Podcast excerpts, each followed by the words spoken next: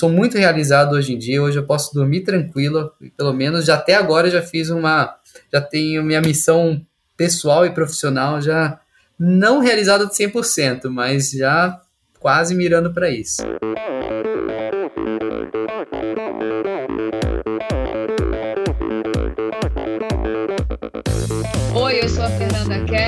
Eu sou João Amoedo. Sou Poliana Kimoto. Aqui é o Murilo Fischer. Aqui quem fala é Ronaldo da Costa. Olá, sou Henrique Avancini. E, e esse é o Endorfina, Endorfina Podcast. Podcast. Endorfina Podcast. Tamo junto, hein?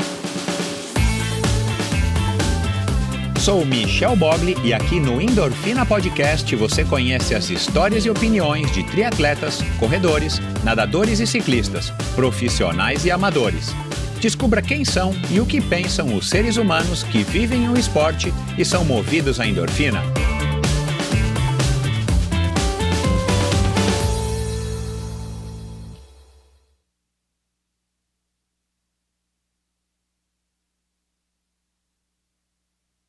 Olá, seja bem-vindo a mais um episódio do Endorfina Podcast. Esse e todos os episódios são editados pela produtora Pulsante.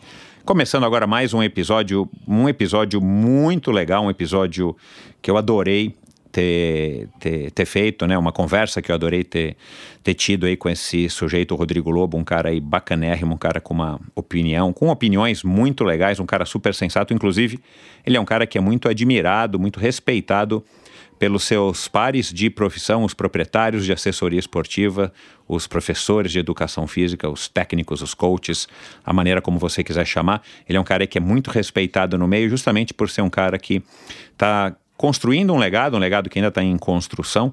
É, ele tem aí praticamente 15 anos de, de assessoria, não é pouco, mas ele ainda está construindo esse legado e é um legado aí que já deixa marcas e ele é um cara que puxou para ele mesmo essa missão de estar tá, é, passando essa mensagem da boa, da, da qualidade de vida. Né? Eu estou cismado em falar aí, a boa, boa vida não é a qualidade de vida, uma qualidade de vida do ser humano, inclusive, principalmente através da prática da atividade física, de bons hábitos, e ele é um cara aí que, que já assumiu esse posto, inclusive é, pela quantidade de pessoas que ele é, que o seguem no Instagram, pessoas que ele influencia. Ele é um cara aí que já assumiu muito bem esse posto e está fazendo é, com muito prazer. Vocês vão perceber aqui através dessa conversa que ele é um cara aí que aparentemente nasceu para isso, é um cara muito sério. E a gente falou do começo da, da vida dele, como sempre a gente conversa, como é que foi o contato dele com os esportes, e ele vai revelar aqui como é que foi esse começo, que já foi é, meio estranho, meio tarde. Ele era um cara que sofria bullying, ele era um cara que era gordinho, e começou com a natação, aí de repente, quando ele viu, ele estava já dentro do, do triatlon, e tudo isso é, ele vai relatar aqui. A gente falou aí sobre rotina, sobre essa missão dele, a gente falou sobre a experiência pessoal dele como atleta, ele que é um atleta amador de primeira grandeza, quase que, que num nível profissional de desempenho, embora não de dedicação, né? Ele sempre é, se dedicou aí firme e forte à sua assessoria esportiva, que também não foi fácil. Ele fala aqui um pouco dessa construção da Lobo Assessoria Esportiva, enfim, diversos assuntos, os perigos do Ironman, na opinião do Rodrigo, a opinião dele a respeito aí do, do Ironman, dessa febre que a gente vive aí praticamente desde os anos 2000 do, do Ironman aqui no Brasil e, e mundialmente, né, com, com, com todos os méritos que, que a marca, que a corporação tem, que o próprio Carlos Galvão tem, né, nessa, nessa missão aí que ele assumiu, também de ter de ser o, o cara que pilota a, a, marca da franquia aqui no Brasil. Enfim, uma conversa bem legal, vocês vão curtir, tenho certeza. E é, enfim, vamos lá. O episódio da semana passada, só para pontuar aqui, se você não ouviu, vai lá e ouça, é um especial. Um especial com a Aida dos Santos, uma senhora hoje de 84 anos que esteve nos Jogos Olímpicos de Tóquio, primeiros Jogos Olímpicos que aconteceram na cidade de Tóquio em 1964. E ela conta essa história aqui muito legal. Ela que foi quarto lugar, a única mulher na delegação brasileira, é, não era muito bem vista, não, não foi muito bem recebida pelos dirigentes na época.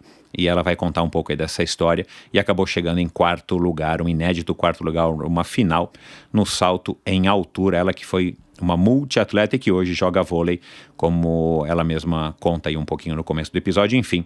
E quero aqui continuar agradecendo a todos vocês que têm repercutido nas suas redes sociais os episódios do Endorfina Podcast, vocês que têm acompanhado, vocês que têm me ajudado a levar essa mensagem cada vez para mais pessoas. Esse é uh, o meu objetivo, atender é, chegar a cada vez mais pessoas para poder impactar a vida de mais pessoas através da mensagem dos meus convidados, como essa mensagem, com as mensagens aqui hoje do Rodrigo Lobo. Se você quer conhecer um pouquinho mais sobre todos os convidados, se você quer ver quais foram todos os 225, 226, 226 episódios com o episódio de hoje, você entra no endorfinabr.com, meu site. Lá você encontra todas as informações a respeito desse projeto. Lá você encontra as informações a respeito de todos os convidados e diversos assuntos mencionados em cada uma das 226 conversas até hoje. Lá vocês também encontram um lugarzinho para vocês é, assinarem a newsletter semanal que se chama Sua Dose Extra de Inspiração é, onde toda sexta-feira eu envio um e-mail compartilhando informações que eu acho importantes é, e curiosas e, enfim, que valem a pena ser compartilhadas com vocês, que são aí os ouvintes fiéis do Endorfina. E lá também, se vocês é, acham que esse episódio, que esse projeto, perdão, que esse projeto vale um pouco mais além da sua audiência, da sua fidelidade, o seu apoio financeiro, ele é muito bem-vindo. Lá vocês também encontram informações. Basta clicar ali na, no íconezinho Apoia-se que você vai se informar aí o que, que você recebe em troca, além desses episódios, o que, que você recebe em troca se você resolver apoiar financeiramente esse projeto. E é isso. É, esse episódio é uma parceria com a Confederação Brasileira de Triatlon. É, essa parceria tem o objetivo de fortalecer cada vez mais o triatlon e, claro, presentear vocês, seguidores do Endorfina e também do Triatlon Brasil, com muito conteúdo relevante sobre o nada, pedala e corre. Siga arroba Triathlon Brasil no Instagram, esse é o perfil oficial da Confederação Brasileira de Triatlon. E vamos lá então agora para mais um episódio interessantíssimo com o Rodrigo Lobo, aliás, fazer aqui um aviso, o episódio da impressão que já começa é, sendo gravado no meio, mas é porque a conversa que a gente estava fazendo antes de gravar o episódio né, fazendo os testes e tal, a conversa estava tão boa que eu resolvi ligar o gravador é, durante essa conversa, então ela de fato começa um pouco é, de sopetão, mas é, enfim, vocês não perderam nada aí de importante e tá certo, não vai achar que a gravação tá, tá errada, tá bom? Eu resolvi começar porque ele falou aí uma parte desse comecinho bem interessante que eu acho que foi legal de compartilhar com vocês. Então não se assustem, o episódio começa meio aí de sopetão, mas é assim mesmo, foi intencional. Vamos lá, afinal de contas, quem é que não gosta de uma boa história, não é?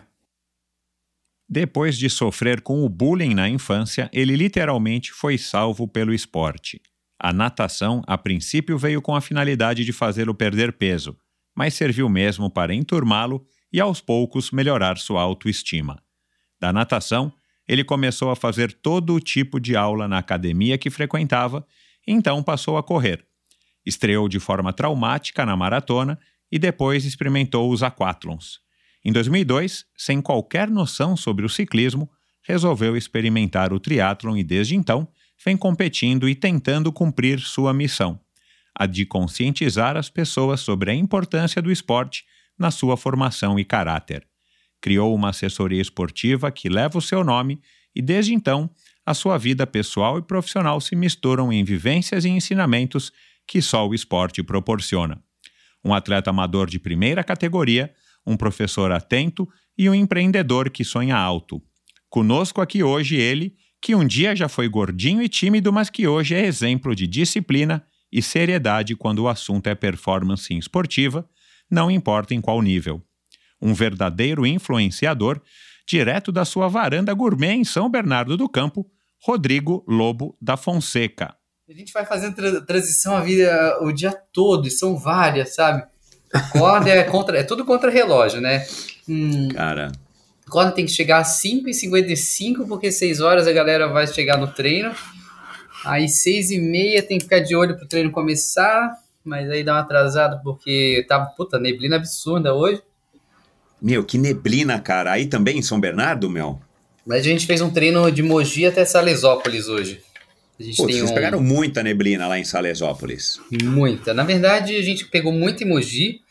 Lá em Salesópolis não estava tão pesado, só que a neblina estava indo. Então a gente pegou ela o tempo todo, porque pegou ela indo, aí depois só deixou de pegar nos últimos 15. A gente fez 82 hoje. E loucura. E faz uma T1, né, que é até a loja, da T, T2, que é pro briefing, pro treino. Aí depois tem a T3, que é do treino pro network, para receber os atletas. Depois tem a T4 voando para casa, porque a Fernanda, na verdade, um dos motivos de ela me enroscada é que ela resolveu o almoço na casa da sogra, porque tudo é negociação, né? Tem que ter equilíbrio. Então, para eu poder treinar, claro que ela não vai ficar em casa a manhã toda com raiva. Então, foi para casa da sogra, para é. da mãe e do pai.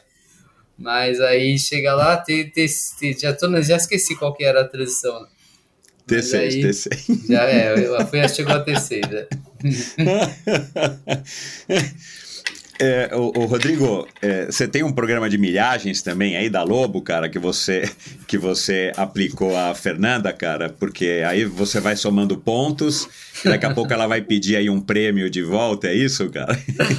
Olha, eu vou dizer que um dos motivos, a gente sabe, né, que na nossa área, um dos motivos que eu mantenho meu relacionamento muito forte, toda vez eu penso, né, poxa, às vezes dá vontade de chutar o pau, todo, todo mundo pensa nisso, né, mas qual que seria outra pessoa que aguentaria um ritmo desse há 17 anos, sabe? 17 anos desde quando a gente começou a namorar e tal.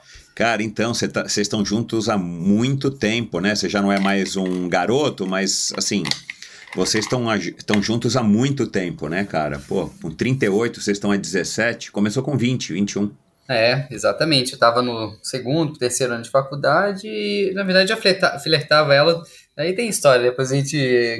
Não sei se cabe aí pra gente depois falar, mas. Eu, uns três anos ali tentando, dois, três anos martelando e nada, e nada, e nada. Mas aí tem uma hora que você, é a persistência, né? Deu certo. É, bom, seja muito bem-vindo, né, Rodrigo? É, tirando esse, essa correria, e eu vou querer abordar isso, a gente vai falar disso aí já Uhum. já, tirando essa correria maluca, eu tenho perguntado aí agora para os meus convidados mais recentes, como é que você, como é que você tá psicologicamente, claro que fisicamente acho que tá todo mundo é, estressado, cansado, ainda mais quem vive essa rotina de, né, de ter que trabalhar desde as 5 horas da manhã e ter que ficar em pé aí no, no frio, na chuva, na neblina, aí você vai pedalar com os alunos, eventualmente você corre. quer dizer, é, fisicamente é óbvio que demanda mais do que o cara sentar num escritório que seja às 7 horas da manhã e só sair às 7 horas da noite. Mas psicologicamente, como é que você tá é, depois de um ano e meio nessa, nessa loucura que tem, eu já li aí no- nos jornais e tal, que tem psicólogo que acredita que o trauma vai ser similar a, a períodos de guerra.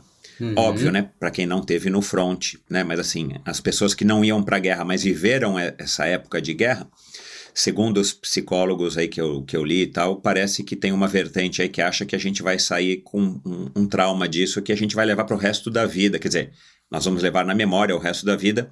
E aí é óbvio, né? Cada um reage de uma maneira. Como é que você, como é que você tá depois de né, um ano e meio nessa maluquice? É, primeiro eu tenho uma opinião muito formada em relação a isso. né? É o famoso todo mundo está no mesmo barco, eu já não acredito, e claro, tem uma linha que acredito que é o que todo mundo está no mesmo barco, e uma linha de que todo mundo está no mesmo barco não existe, porque são realidades extremamente discrepantes e divergentes. Então, apesar dos psicólogos né, tentarem traçar aí um traço de comportamento, de resquício, de resíduos nesse um ano e meio que a gente já vem passando, é, para mim é, é, é muito individual, é muito particular, né? Como que você sabe lidar com isso. Então, vamos pensar quem sempre lidou bem, quem sempre se- não teve nunca muito tanto problema com, com a questão de equilíbrio, com a questão de valores de família, né, de relacionamento. Então, quem já tem problema, se algum tipo de problema com isso, deflagra ainda mais, porque você fica muito mais tempo em casa, você não sabe negociar, não sabe equilibrar. É, quem muito focado em resultado, não no processo, também sofre um pouco mais com isso, né? Porque vamos pensar na parte de esportiva. Quem pensa em resultado, em prova, em performance, não tem. E se você não consegue ressignificar né, que- questões importantes e significativas na sua vida, é, fica muito difícil realmente de, de dar sequência de uma forma natural, de uma forma orgânica e, e tranquila. Então, para mim, realmente é, é extremamente individual. Para mim, é, o que eu não gostei desse ano e meio e para mim foi muito ruim foi uma questão de da de, de alguns valores da, do ser humano ficarem muito aflorados, né? De, não só valores, mas de algumas características do ser humano ter ficado muito afloradas, como a intolerância, a impaciência, a falta de, de, de, respeito com o próximo, de entender a situação, a compaixão. Então, para mim, esse ano e meio ele tá, deflagrou bastante isso, evidenciou muito isso. E no meu caso especificamente foi muito medo, né? Acho que medo e ansiedade, porque todo dia vem uma novidade, né? Seja da política, da economia, da, da ciência, da saúde. Então, medo, eu acho que esse, o medo é uma palavra que que acho que resume um pouco esse um ano e meio. É, tinha um desconhecido, aí depois a gente começa a conhecer o desconhecido, mas ao mesmo tempo vê que esse desconhecido é um bicho grande, perigoso e com diferentes resíduos psicológicos, físicos, né? A gente pensa em, em vamos pensar na pandemia no caso especificamente aí do, do, da relação do Covid, né? É um vírus terrível, que mesmo que tenha sintomas leves, deixa resquícios. E uhum. resquícios que talvez você não sabe se vai voltar ao normal. Imagina uhum. quem gosta de treinar como a gente, gosta de estar 100% da condição física, eu não quero pegar esse bicho de jeito nenhum, quero ficar longe dele. Exato, então, é, é. então isso é muito importante, as pessoas, né, alguns não levam tão a sério isso, outros levam a sério. Então, a, a, acabou segregando, né, as pessoas, as, os pensamentos, as atitudes, então acho que ficou muito, muito, muito evidenciado isso. E, por fim, é, para mim foi muito bom, porque eu estava num ritmo absurdamente alto, porque é nosso negócio, nosso trabalho e também o meu hobby está intimamente relacionado a final de semana intenso, final de semana pesado, prova após prova e prova para trabalhar, prova para trabalhar e fazer e participar, preparação, ansiedade, medo que tudo dê certo, porque né, a gente está falando, quando fala de atleta, você só está preocupado com o seu desempenho esportivo, que você consiga colocar em prática tudo aquilo que você fez já quando eu vou para uma prova, eu vou com duas percepções, que, que dê tudo certo comigo, claro, né? Mas antes, talvez, de ter, que dê tudo certo comigo, que é, a, a, locomotiva rode como um todo, né? Que o evento dê certo, que eu gosto muito da, da né? Tem que eu me preocupo muito com tudo, né? Com a rede, com toda a rede que está em, os stakeholders, né? Que os, os parceiros, patrocinadores sejam tenham sucesso os organizadores tenham sucesso, que meus atletas tenham sucesso, que a Lobo, por, né, a assessoria, ela também tenha sucesso. Então, todo fim de semana é um. Né, imagina, além de acordar cedo ser desgastante fisicamente, é um estresse psicológico alto, né? Exato. Então, é. é ao mesmo tempo que eu venho com um certo medo, um certo estresse, é, é, um certo medo, uma certa ansiedade, ah, em contrapartida, eu tive a oportunidade de curti os, praticamente já os quase os dois primeiros anos do meu filho, né? E muito provavelmente talvez eu não tivesse essa relação que eu tive com ele.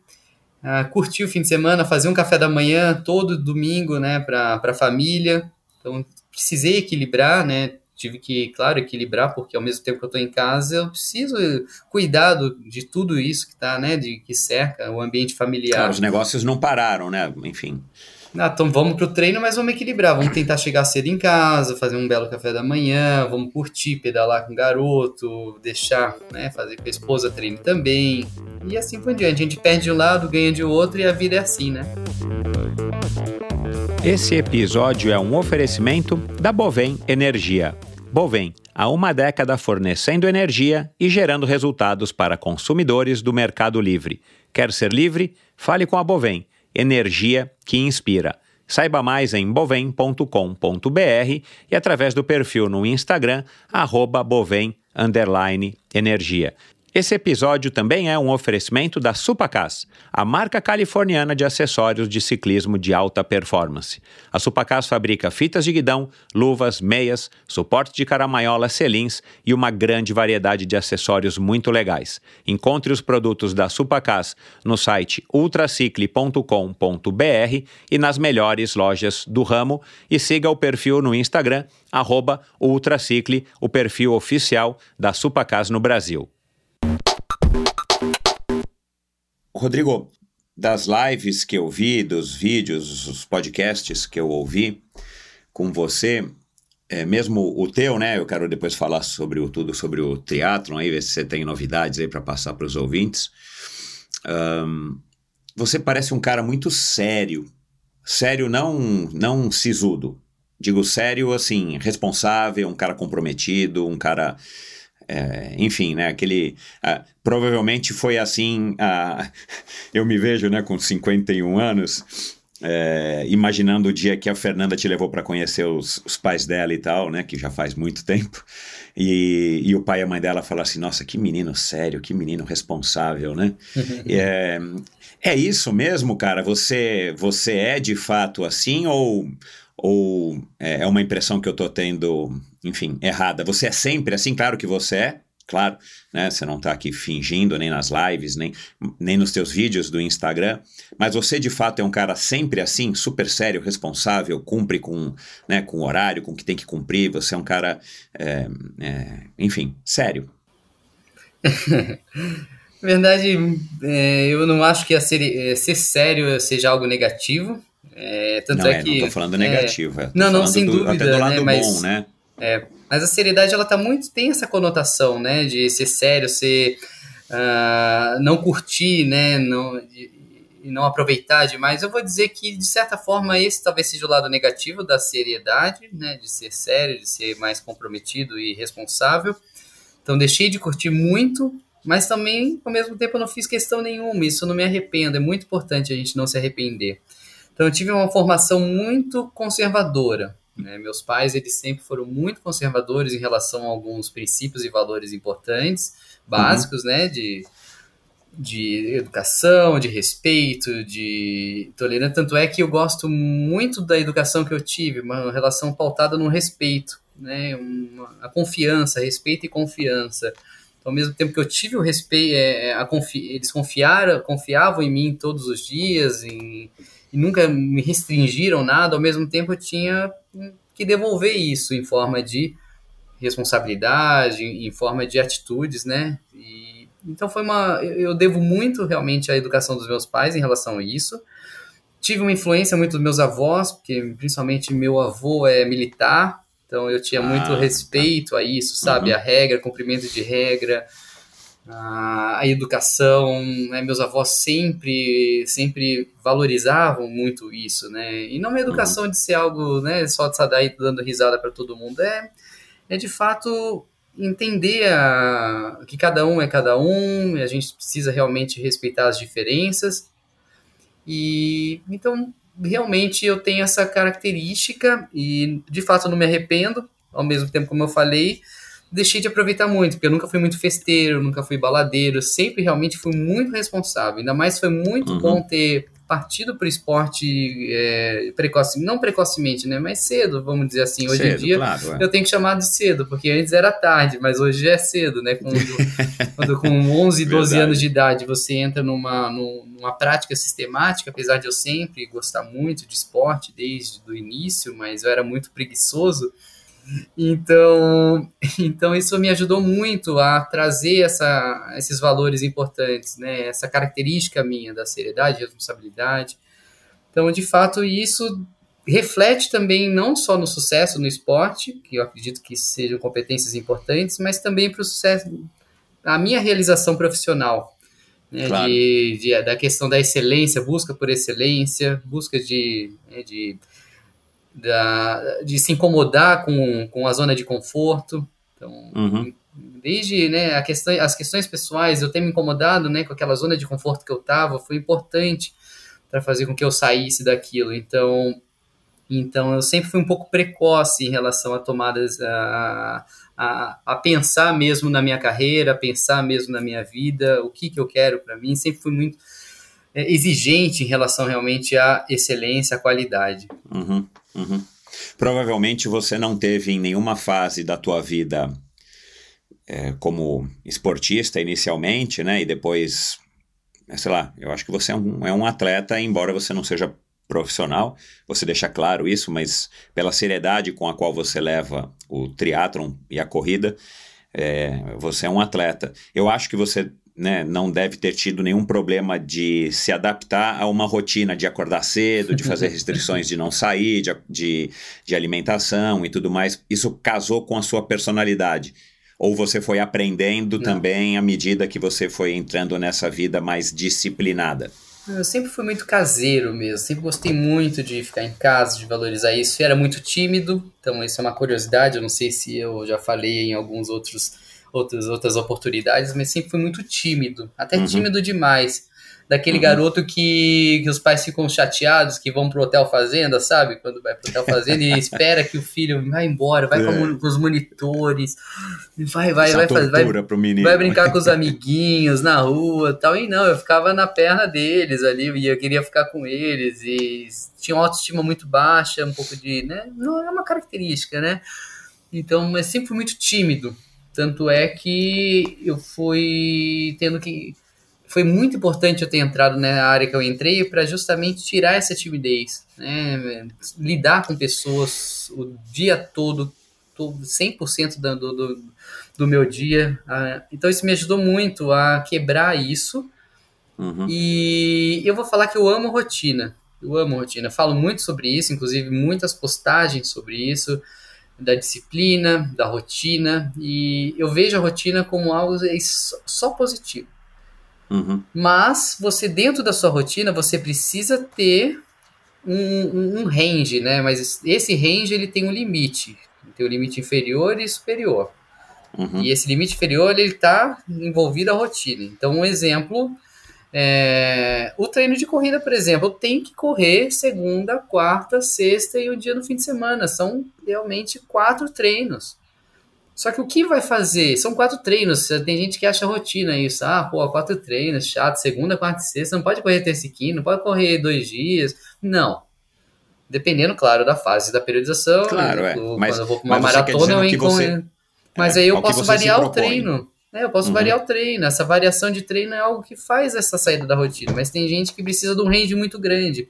E aí extra, extra, extrapola o limite da rotina e acaba deixando de se tornar uma rotina. Exato, é. Então- exceção, né? É, então no caso, ah, eu tomo meu iogurte com aveia toda noite. É uma rotina, eu já tomo isso, faço isso há, sei lá, 15 anos. E, ah, mas você não cansa da rotina? Não, porque eu vario iogurte, eu ponho às vezes granola, aveia de aveia. então precisa ter, não tem jeito. Pra gente evoluir, a gente, em algum momento, em algumas coisas da nossa vida, a gente precisa ter rotina, né? Não tem jeito. E você, e você curte a sua rotina, né? Pra caramba, tanto é que pra me tirar dela é difícil, sabe? Eu gosto de cada momento, assim, eu gosto daquele meu momento da manhã com o Ravi. Putz, eu adoro. Quando me marcam reunião cedo, sabe? 8 da manhã, 9 da manhã.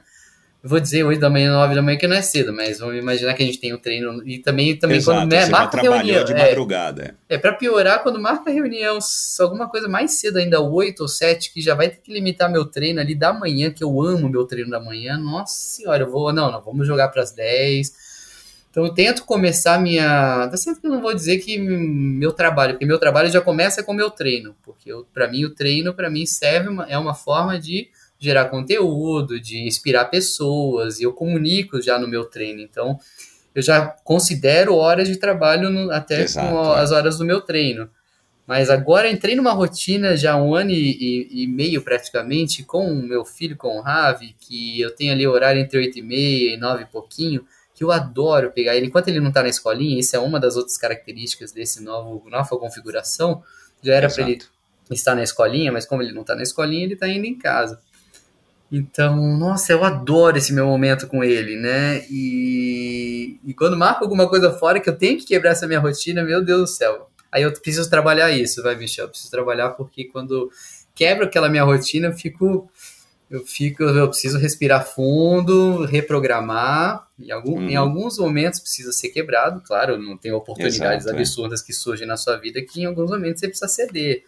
Mas Uhum. tudo é uma remodelação, né? Tira daqui, põe dali, mas vamos lá, segue o jogo. Você, você então é o cara que se por acaso você se propôs a fazer, vamos falar de treino, né? Os seus treinos, você se propôs a fazer um treino tal e você não consegue fazer por algum motivo, sei lá, o trânsito estava muito grande para chegar lá, essas coisas que, que fogem do, do nosso controle, cara. Ou choveu um absurdo, caiu a luz, você não tem luz para fazer o teu Swift em casa, você ainda fica meio. meio você tem dificuldade de, de fazer adaptações.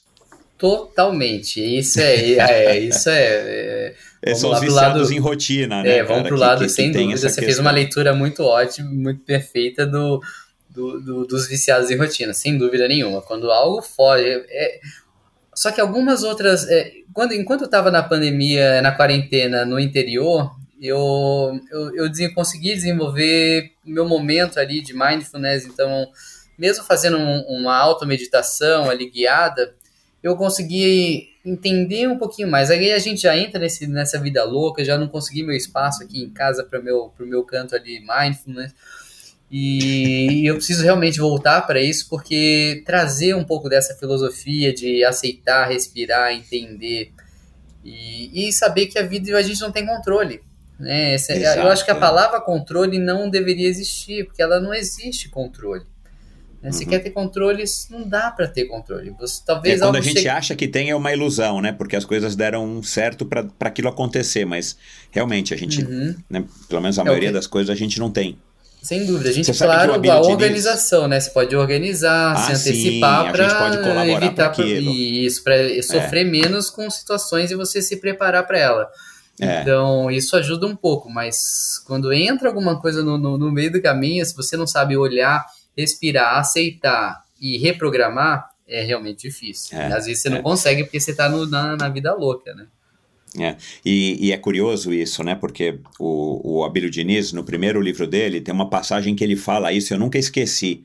Porque eu também sou um cara que eu gosto da minha rotina, né? E ele fala isso. Eu adoro, o, o Abílio Diniz diz mais ou menos isso. Eu gosto da minha rotina porque eu quem, quem a construí, né? Eu quem optei por fazer aquelas coisas.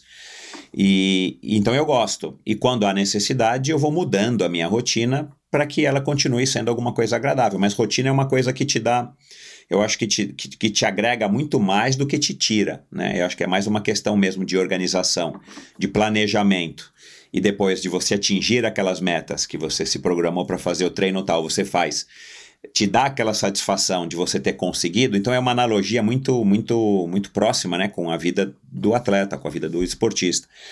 Mas é, dúvida, é, curioso você falar 100%. isso. E, e, e, eu vou te contar uma coisa, cara, assim, eu fui durante muitos anos assim, mas assim, num nível extremo que podia estar tá caindo canivete, cara, eu saía para treinar. Porque eu me programei para fazer aquele treino. Cara, se eu, né, tanto é que paguei, paguei vários pecados por conta disso, né? Enfim, errei muito por conta disso. Você insiste que você tinha que fazer um treino tal, né? E, e no meu caso, que sempre fui é, meio autodidata e tal, assim, era comigo mesmo compromisso, eu não devia a ninguém, mas assim, não, você tem que treinar amanhã X. Cara, se acordava quebrado, você ia, óbvio, né? Passava dois dias, você adoecia. Mas o fato de eu ter ido me dava satisfação de que eu fui cumprir o que eu me propus, né? Mas cara, a vida, né, uhum. foi, foi, depois que eu larguei o esporte profissional e tudo mais, eu comecei a, a flexibilizar de leve. E, cara, eu, eu hoje, com 51 anos, treino quase todos os dias é, e me proponho a treinar todos os dias. Muitas vezes eu acabo desistindo porque estou cansado. Mas, cara, faz alguns anos que eu me livrei dessa sensação de que se eu deixar de treinar o que eu me propus, me faz mal. Então eu, eu acho, né, na minha percepção, que eu consegui evoluir para o meio termo. Eu tenho minha organização, eu tenho meu compromisso, mas ao mesmo tempo, cara, se por acaso não dá, sei lá, você vai sair à noite, né? Hoje, hoje em dia não, mas você vai sair à noite, vai na casa do teu sogro, da tua sogra, vai num jantar com a tua esposa e você se programou para fazer um treino amanhã, mas pô, acabou se estendendo um pouco mais e tal, né? Cara, no dia seguinte você não precisa acordar às 4 horas da manhã né? Você não tinha planejado uhum. ficar tanto tempo naquele restaurante ou naquele compromisso. Você fica porque está agradável, porque está prazeroso, e você também, aquilo que a gente falou no começo, né? Você também tem que dar um pouco em troca, né? Com o seu, seu parceiro, com a sua parceira, né? De, de, de vida ou com os familiares. E, e, hoje em dia, cara, eu me livrei disso, felizmente, cara, porque isso para mim chegou a um ponto que também era ruim, né? Porque, tipo, aquele negócio das, das 8 horas da noite, você fala pra namorada, pra esposa, pro marido: olha, vou ter que dormir porque amanhã vou ter que acordar às quatro horas da manhã que eu vou fazer um longão de cinco horas, né, cara? É, mas Então, eu, eu eu- acho eu- que- tanto é que é, tanto é que eu até estava conversando hoje num treino com, com um atleta, um atleta bem antigo, um atleta desde 2014, já está sete anos com a gente. E ele me passou alguns feedbacks interessantes, até passou um feedback para mim que no 70.3 de Brasília, é, se eu não me engano foi 2015, 2014, não sei, uma da última edição que foi lá, eu sempre fui muito resistente à prova longa. E lá já começou a virar chave realmente nesse período entre 2014, 2013, que realmente explodiu né, a longa distância, maior oferta É. de provas. E eu sempre fui muito resistente. Então eu, eu via sempre com maus olhos quando um atleta ele me trazia isso, essa proposta, ou não conseguia largar a longa distância. Tanto é que isso, as pessoas me viam de, de forma, né, ah, de certa de forma negativa, né? Porque eu não incentivava, ao mesmo tempo não estava presente, eu não ia nas provas, os atletas iam sozinhos. eu- E naquela época ainda existia o circuito Troféu Brasil para valer, os outros circuitos mais curtos. Eu, Havia eu fiquei- alternativas mais. é, eu fiquei mais muito tempo nesse circuito e demorei muito para fazer minha transição para longa distância, justamente por esse preconceito, por essa.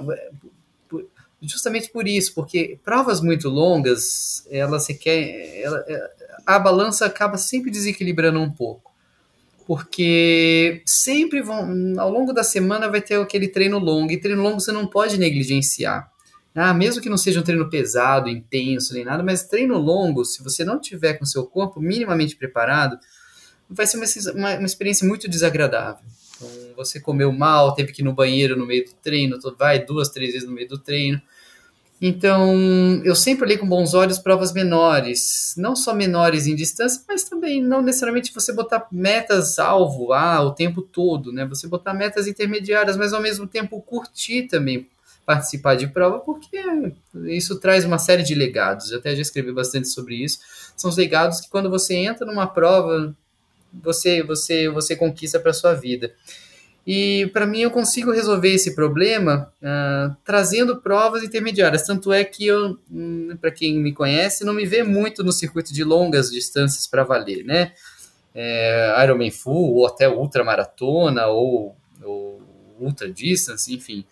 Porque justamente para mim é ruim, porque eu, eu gosto muito de poder ter essa flexibilidade não dizer não para de repente algum, algum convite para o jantar, para algum tipo de evento. Certo que a gente não fala mais de jantar e evento há um tempo, né? Mas tá esquisito que a gente é fala, esquisito, né? é. Mas o, as provas menores, então o 70.3 para mim é a distância perfeita, porque pela experiência é, que eu tenho, concordo. os anos de experiência, a carga de treino que eu preciso para um 70.3 é só um refino, um ajuste ali eu consigo fazer, mesmo estando no top da, da performance.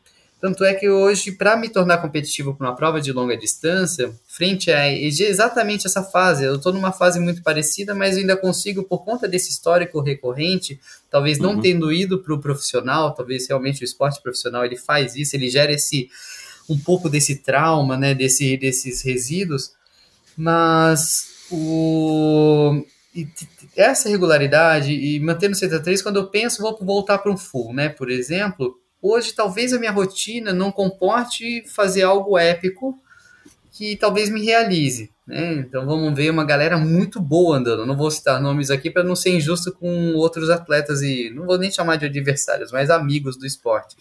Mas os caras estão andando bem pra caramba.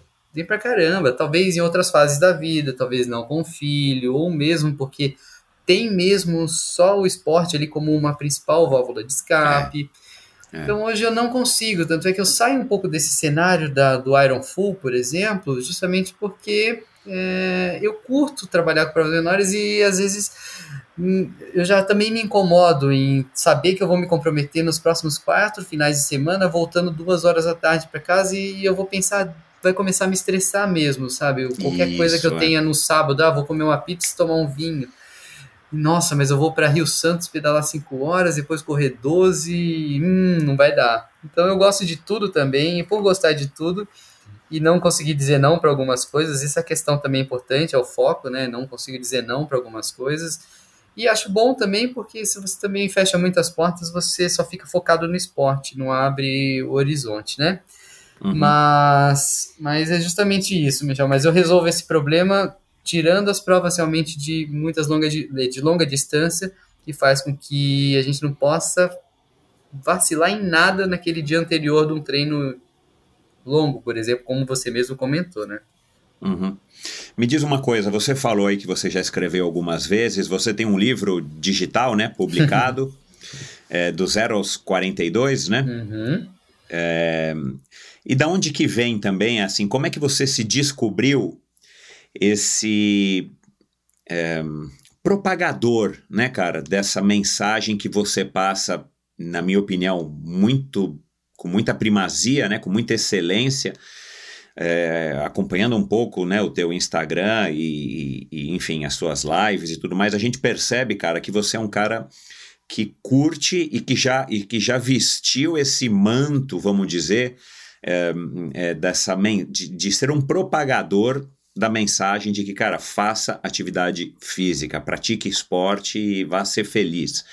É, quando que você descobriu? Porque, cara, é, e aí eu ouvi né, algumas conversas suas, é, ao mesmo tempo que você falou, não lembro agora onde que eu ouvi isso, que você queria entrar na educação física na USP, que era uma faculdade né, que foi a mesma que, que eu fiz, uma faculdade boa, mas ao mesmo tempo a faculdade não te preparou. Você disse nessa mesma entrevista que a faculdade não te prepara para algumas coisas, a grade curricular deixa a desejar, que tem esse teste de aptidão física, né? Você falou alguma coisa nesse sentido que acaba palitando e, cara, a verdade é que você não precisa ser um atleta ou um esportista para cursar educação física, né? Enfim, é, então assim, a gente sai da universidade, cara, com muitos buracos, né? E é um, eu não sei se é uma crítica ou uma constatação, mas, cara, como é que você se descobriu esse, assim, praticamente um, um professor mesmo, de ficar é, é, ensinando e passando essa mensagem. Foi uma coisa que você foi construindo, você percebeu, ou já era um objetivo teu? Pô. é, só de curiosidade, desculpa, Michel, mas qual curso você fez lá? Eu fiz educação física em 1900 e bacharelado em 1990. Ah, é? Sou bem, educação... da época do Butenas, uhum. da época do Tubarão. Uhum. Butenas um pouco mais velho que eu, o Tubarão aí repetiu, é. né, fez, algum, repetiu, fez algumas matérias junto comigo, enfim, uhum. faz muitos é. anos.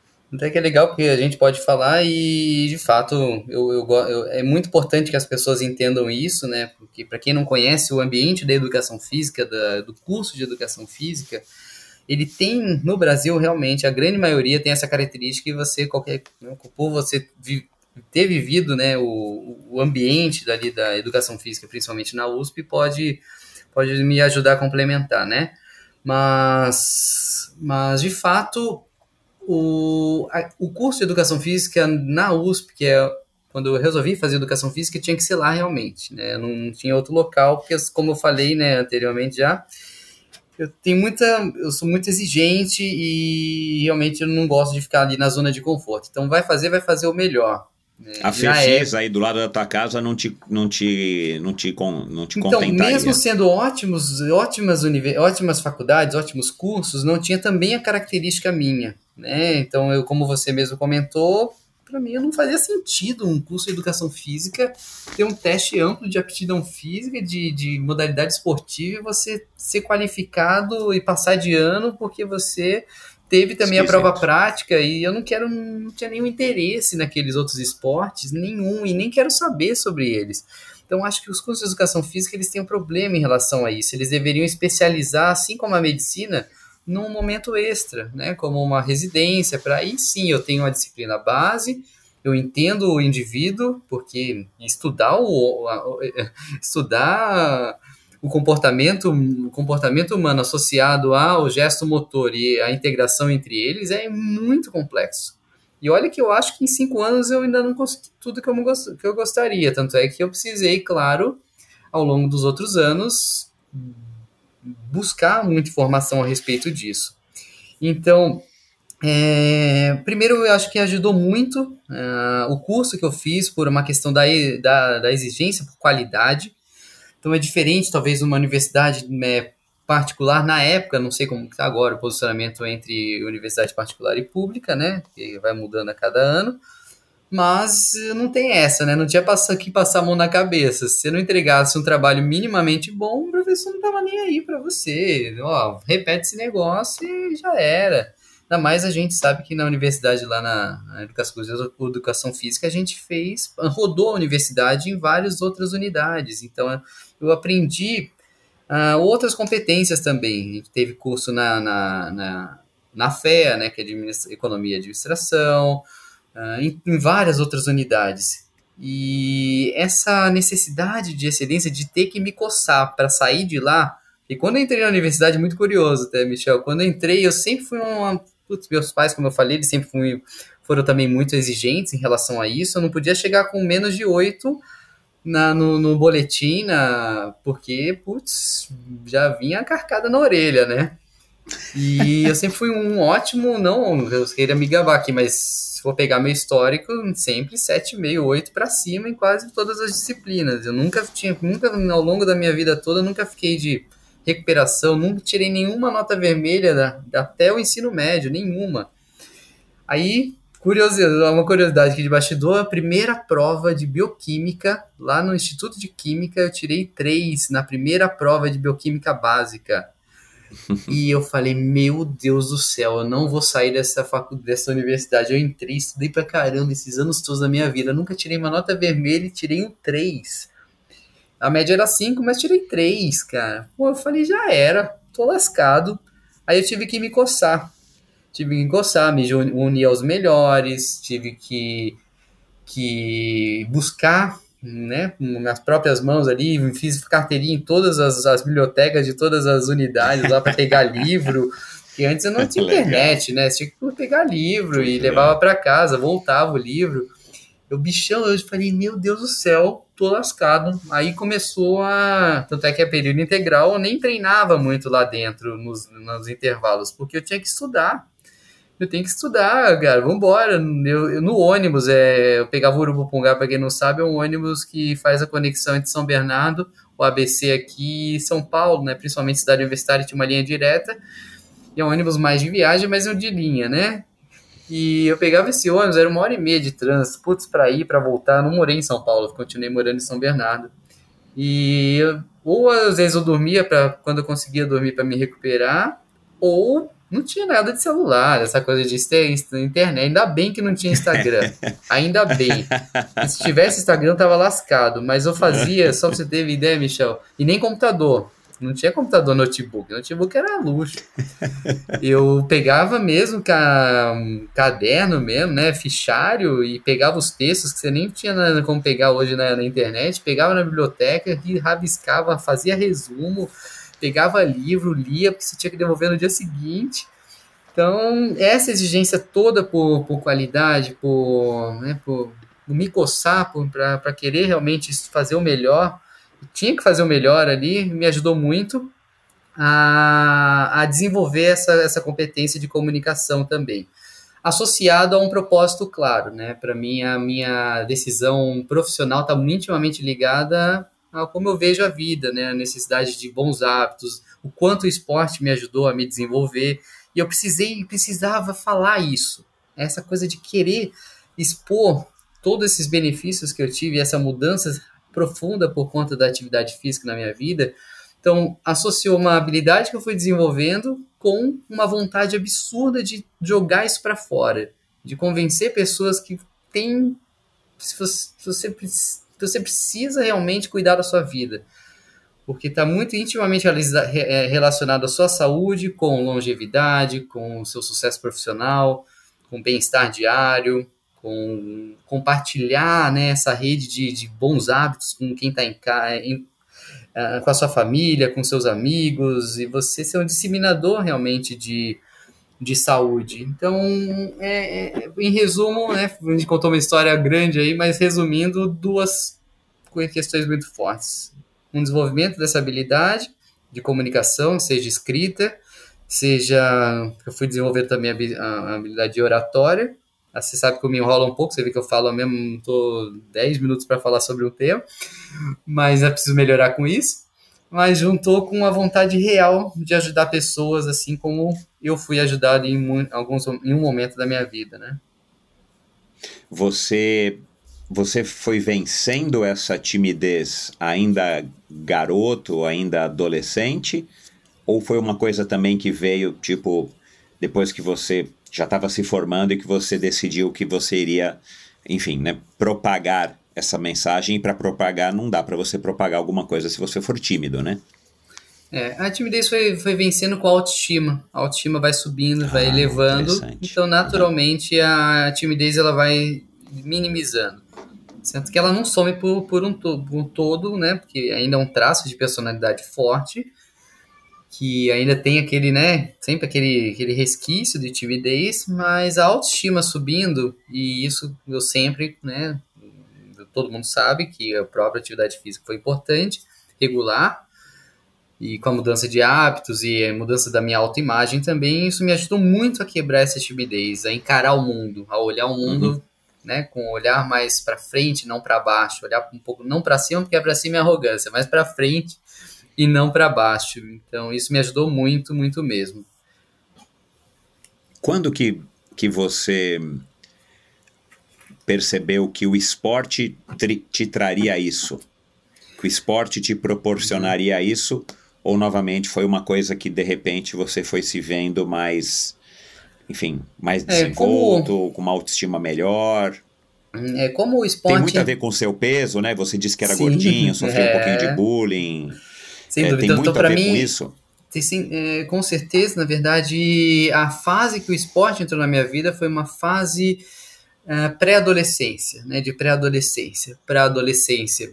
Diferente de outras pessoas que o esporte às vezes entra só numa fase já de, de adulto jovem ou já é, pré até terceira idade, alguns com 50 e poucos anos começam a praticar esporte por diferentes motivos, mas por o esporte ter entrado na minha vida nesse momento, um momento importante ali de desenvolvimento, de posicionamento, de, de descoberta. Então, para mim foi ótimo ele ter entrado nesse momento, justamente porque eu era realmente um garoto que sofria bullying na escola, eu era o gordinho, o porpeta da turma, e a galera zoava um monte. E não porque eu não gostasse da ideia de praticar esporte, porque realmente tinha hábitos alimentares ruins e naturalmente um hábito vai puxando o outro. O hábito alimentar ruim, você vai engordando um pouquinho, eu tenho tendência a engordar, sua autoestima vai baixando, aí você já começa a ficar preguiçoso, então os hábitos eles são é, cíclicos, né, e um vai puxando o outro.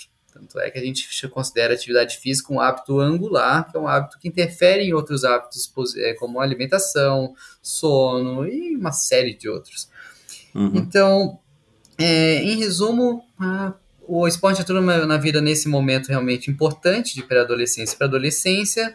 Comecei a emagrecer, a perder peso, naturalmente por, por mirar pessoas melhores, por uh, colegas que treinavam comigo que já estavam no nível acima e como eu já falei, eu sempre fui muito exigente, sempre olhei para cima, nunca olhei para baixo, sempre mirei pessoas melhores, isso é importante, você sempre, sempre andar com os melhores, né, andar com quem é mais forte, isso é um clichê, mas é um clichê que eu, sim, eu, eu tenho isso para mim o tempo todo, e, e, naturalmente fui melhorando, melhorando minha alimenta, minha, minha dieta, indo para o esporte competitivo, mesmo que seja competitivo amador, por isso que participar de provas amadoras é importante, porque você se compromete, engaja e, e leva a sério o negócio. Então, o esporte, as, as provas de, de águas abertas, provas de piscina, nadei piscina, né? Então comecei na natação, depois da natação fiquei um tempo, migrei para a corrida, depois juntei os dois, fiz aquatlon, que agora antigamente era o biathlon,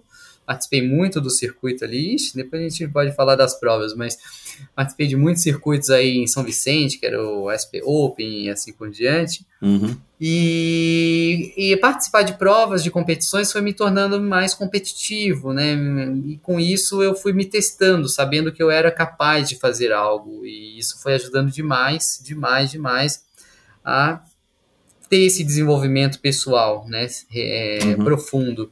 Então, de fato, o esporte ele colaborou nesse sentido, de, de, ter entrado num momento importante da minha vida, de, de descobertas, de, de, de, posicionamento no mundo, associado à, à característica dele mesmo, né? De disciplina, desenvolver competi é, a competitividade, a cooperação também é importante em muitos aspectos. Então, realmente eu vou dizer e, que o e te esporte... socializa também, né? De uma certa maneira, porque você passa a pertencer ao grupo do, da natação, né? Ao grupo da, da corrida, ou na educação física na escola, ao grupo daquelas pessoas que têm um condicionamento melhor, uma aptidão física melhor. Então, isso principalmente quando a gente é adolescente, eu acho que isso é muito importante, né? É, e, e você sabe que piscou o olho, você vai para um, um mau caminho, né? Não é um Nossa mau caminho, senhora. mas um caminho que talvez É, não, não, vou sim, chamar é, de não- ou bom, é. mas um, um caminho É. talvez que perigoso, né? Pra, Que não seja tão saudável, vamos dizer, Uhum. né? Sem dúvida. E hoje eu vejo que olha que dá desespero, viu, Michel? Eu moro num condomínio e um condomínio, imagina, sete torres, 28 andares, quatro por andar. Meu Deus do É céu. uma, Aham. uma cidade. E É. você desce na área útil, na área comum aqui, e você vê o grupo de adolescentes e crianças, dos jovens, e você fala, caramba, né? Já começa com os pais que não são boas influências de, de, de saúde, qualidade de vida, né? De talvez esses, desses valores e princípios que o esporte proporciona, porque os pais estão sedentários, refletem sobre os filhos e você já era. Você vê uma galera aqui já, sabe, escondido, tentando fumar. Meu, cigarro já sai de moda e a molecada. Então, é, realmente é, é piscar o olho, né? E, e você perde o controle vai para o mau caminho. Não, não é nem só adolescente, né? Mas no seu dia a dia mesmo. Você está no trabalho, você tem a, se relaciona com um grupo ali que, que gosta de tomar cervejinha, não sei o que e tal. Daqui a pouco tá, você está poluído, né? Então você tem que realmente tomar cuidado e o esporte ajuda muito nisso, né? Ajuda. Ah, é. e não só isso, Fornece um caminho, né? Te dá um caminho. Você pode até não escolher ele, mas, Uhum. cara, ele te dá bem claro um caminho, né? É, e a rede de relacionamento, você se realmente. é, quando você leva a sério e se destaca, o esporte eu acho uma ferramenta import- é, poderosíssima de, de posicionamento social. Né? Uhum. Quantas pessoas vêm do zero, do zero, do zero e se posicionam por meio do esporte, né? E É. como que eu vou. eh, Hoje, gra- graças a Deus, o esporte me proporcionou poder conversar com pessoas que eu sempre admirei, que são meus ídolos. E eu sei que essas pessoas às vezes me veem como ídolos também. Então, você se tornar ídolos de pessoas que, que são referências. Tanto é que tem É, grande- nivela, né? É, a grande maioria dos seus do, né, de todos os participantes aqui do pod, dos seus podcasts é, eu conheço e tive já né, eu, eu sou emergente eu vou dizer que eu sou emergente né eu sou de uma geração uma geração meia geração não é uma inteira meia para baixo Aham. e eu não sou tão dinossauro assim apesar de a galera falar né os dinossauros talvez estejam 10 anos acima de mim talvez eu me torne dinossauro um dia É, mas já sou Não, dinossauro Certeza, amigão, certeza. esquece. Você vai ser um dia, pô. é, já sou dinossauro para alguns, mas eu não me vejo dinossauro porque, para mim, os dinossauros estão talvez 5 a 10 anos para cima. Não só de idade, mas de ter começado mais cedo. Então, se eu comecei É. na década de final de 90, 98, é, no Brasil, os dinossauros começaram no final de 80, início de 90. Não, não, me- começo de 80, né? 82, 83. É, aí esses Que- já são os dinossauros que já estão. não, não, não de saúde, não de. Não os de dinossauros, é. então, mas os dinossauros ainda estão vivos. Não, né? não, Eu- esses, são, esses são históricos, eles já já estão no museu já. Tem outros dinossauros que já estão vivos por aí. Não no museu porque É. morreu, mas no museu porque não são idolatrados e estão naquele melhor espaço do museu, né? Aham. Mas eu sou um emergente, né? Então eu, eu, eu já tenho um. Já consigo me relacionar, graças a Deus, com. Eu fico muito feliz com essas pessoas que eu sempre admirei, sempre idolatrei. E eu tenho uma, uma certa proximidade com alguns, não tanto com outras. Mas. E também eu sou do interior aqui, né? De São, São Bernardo é considerado interior, né? Então. É, eu, eu tive problema com essa relação de relacionamento, né? Não estava lá em São Paulo, na nata do negócio, não vim numa família tradicional que também já participava de esporte. Então, eu fui meio que indo de borda de tabela e tendo que ir na marra. né? E o esporte me ajudou muito a, a chegar nesse ponto, né? Me relacionar com, com as pessoas. E eu fico muito feliz com isso. Por falar em se relacionar em, em dinossauro, o, eu estava conversando ontem com o Marcos Paulo, um pouquinho antes daquela hora que a gente conversou rapidamente ontem à tarde, E aí eu falei, cara, eu preciso. Eu vou ter agora aqui, eu falar rapidinho com o Rodrigo para fazer um teste e tal. E aí ele me mandou um áudio, né, cara, assim, tipo, te elogiando muito. Eu gosto do menino, meu, o garoto é sério, o garoto. É, é, até por isso, talvez, que eu comecei com essa questão aí de, da nossa conversa aqui, de, de perguntar dessa tua seriedade, entre aspas, nesse sentido, né? De você ser um cara que, que, que, que inspira essa seriedade, esse comprometimento, essa confiança, né? Que é, para o papel que você assumiu é perfeito, né? É, e, e, vindo do Marcos Paulo, um elogio desse, cara, e, e, como foi um, enfim, né, foi uma coisa completamente informal, tenho certeza que foi super espontânea. Inclusive, você fez uma live com ele, né? Que quem assistiu, assistiu, quem não assistiu, perdeu, porque não, não, você não tem isso gravado.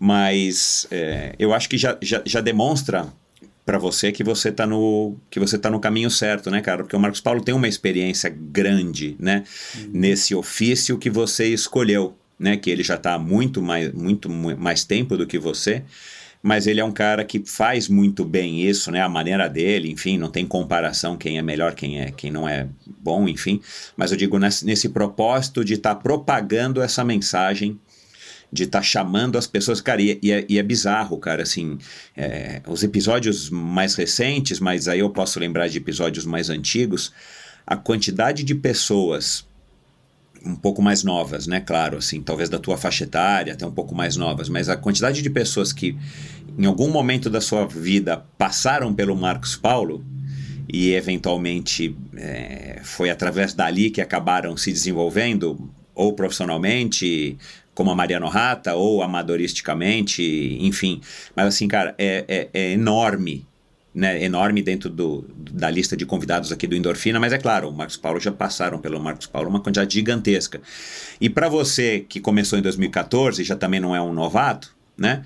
É, o fato de você pensar isso, Rodrigo, que daqui alguns anos, ou talvez já agora, né? Por exemplo, como a própria Valerie, né? Que já passou aqui pelo Endorfina, né? Que falou muito bem de você. Aliás, foi a tua primeira participação no Endorfina, acho que foi no, no primeiro episódio, né, de 2021, se não me engano. Uhum. Enfim, um, isso te dá, cara, uma satisfação, uma sensação de, de, de quem de que está, é, é, de fato, cumprindo a sua missão de mudar o mundo, pessoa a pessoa, de estar tá podendo introduzir na vida dessas pessoas, né? E, e, a Valerie falou muito bem isso, né? Que assim, cara, você foi um cara que, que foi fundamental na, na carreira esportiva dela, por mais que ela não seja uma atleta profissional, né? Mas você mudou a vida dela né? Como um é. ser humano. Isso te dá uma satisfação? É uma coisa que te realiza já? É, talvez isso seja um dos, dos motivos que me, man, que me alimente, né? Que me retroalimente a todo dia acordar e seguir. Porque a gente sabe que é uma área, né, a educação física em si, mas principalmente dentro da área de, de assessoria esportiva, que é um nicho ainda menor da área de educação física, ainda que está em formação, que eu luto para profissionalizar o negócio, né? Porque um dos motivos de eu ter um pouco de receio de entrar na educação física é, a gente sabe bem, né? Baixa valorização, o preconceito que existe em relação à carreira. Em off, né? Em off, mas. Não em off, mas em. Não, eu não exponho demais, mas eu faço questão de expor aqui para você que quando até quando eu tomei decisão em fazer educação física, eu fiquei muitos meses sem falar com meu pai, por exemplo. Porque, ah, só pra você eu ter ia ideia. perguntar isso, cara. É porque educação física, eu não sei como é que é hoje, mas naquela época era uma coisa é, hoje talvez não, porque complicada, né, é, cara, hoje para as famílias muitas, mais tradicionais. É, muitas possibilidades, e as redes sociais, a, a, a, a tecnologia mostrou isso, que existem de outras possibilidades e não só ir para um ambiente de escola, o ambiente, não que seja menos importante ou mais importante, mas existia muito. E... Não, mas tem mais horizontes, né? Você não fica tão restrito, né? Sem dúvida. Então, eu, quando entrei na área, entrei com muito medo também. Né? Muito medo. Também tateei vários outros pontos. Fiz estágio em escola eh, infantil. Eu nossa, ainda mais na educação física na USP, você sabe, a gente né, permeia todas as outras, eh, terceira idade, infância, adolescência. Então foi muito importante ter passado por tudo para ter confiança e saber onde eu quero me posicionar dentro da educação física. Não foi de uma hora para outra, eu entrei e já sabia certo que eu vou fazer educação física e vou. Não. Tanto é que antes de fazer É, você disse que foi na fila do banco, né? Você estava no do banco para banco. pagar a FUVEST. Todo banco. você Antigamente você decidiu. pagava a FUVEST no Banco do Brasil. E tem o Banco do Brasil, no, era no shopping em frente de casa. Eu nunca vou esquecer que eu fui na, na, na fila do banco, tava com. tinha preenchido. é, é, era engenharia de teleco- telecomunicação e. era engenharia, na verdade, e educação física. E eu tive que apagar na fila do banco. Quando chegou, pegou na, na bancada ali, eu peguei a, a borracha, apaguei, que era lápis, e com a caneta preta preenchi lá aquele, aquele, aquele nem lembro como que era, era né, cheio de quadradinho para preencher e sem rasura, e preenchi educação física. Então já entrei na educação física com medo, entrei na educação física com ah, todo esse preconceito enraizado ainda forte, mas foi, claro, por isso Sabendo que você ia descontentar o teu pai? isso, não só meu pai, mas que eu tenho que, né, mas também com a vontade de mostrar que, que é uma que eu poderia realmente ir para uma área que pudesse me trazer muito sucesso e realização. E depois que, né, entrei na faculdade, conhecendo realmente os bastidores da, do running, do endurance, eu descobri que através, por meio da corrida de rua e triatlo, e claro, por meio da assessoria esportiva, eu era capaz de ajudar pessoas né, de uma forma mais ampla, diferente do ambiente da academia, que você está limitado, a pessoa passa por você, some e você não sabe o que aconteceu com essa pessoa, né? E estando com uma assessoria esportiva, eu gosto porque eu consigo cercar, ter uma visão 360 e ter essa possibilidade, mudar a pessoa de forma plena, com envolvendo, uh, trazendo outros profissionais de apoio e tendo mais proximidade com ela, escalando o negócio, hoje mais ainda, porque eu consigo no digital escalar para Brasil e para mundo. E então isso foi me trazendo uma satisfação. E sempre me irei agora falando do Marcos Paulo, tem que falar dele, porque ele foi o meu grande o grande inspirador. Eu só olhava o Marcos Paulo. Esse cara eu tinha uma admiração, tenho uma admiração até hoje absurda. Porque o que ele fez foi pioneiro numa área desconhecida. Criou um monstro como ele criou a MPR ele relacionando com ótimas pessoas, ótimas marcas e levando a sério o negócio. Olha, dá para contar nos dedos da, de uma mão ou duas mãos as assessorias que realmente são sérias no, no, no país. E, e, e, eu falei, meu Deus do céu, esse cara. E foi claro, a gente não tinha proximidade. Hoje tem, eu tenho o WhatsApp dele. Antes você, para buscar você informação. Você conquistou esse espaço, né, cara? Então, mas para Isso você é buscar informação, você não conseguia, porque não tinha Instagram, não tinha nada. E eu era de São Bernardo, mas ao mesmo tempo eu estava com o pé ali em São Paulo e, e, eu me inspirei muito nele, mesmo não estando próximo. Então, ele foi um inspirador uhum. virtual para mim. Não conseguia buscar nem informações para trazer isso para o meu negócio, para o meu modelo de negócio. Fui formando um modelo próprio, mas inspirado na competência dele. Uhum. E no que ele formou, né, no empreendimento.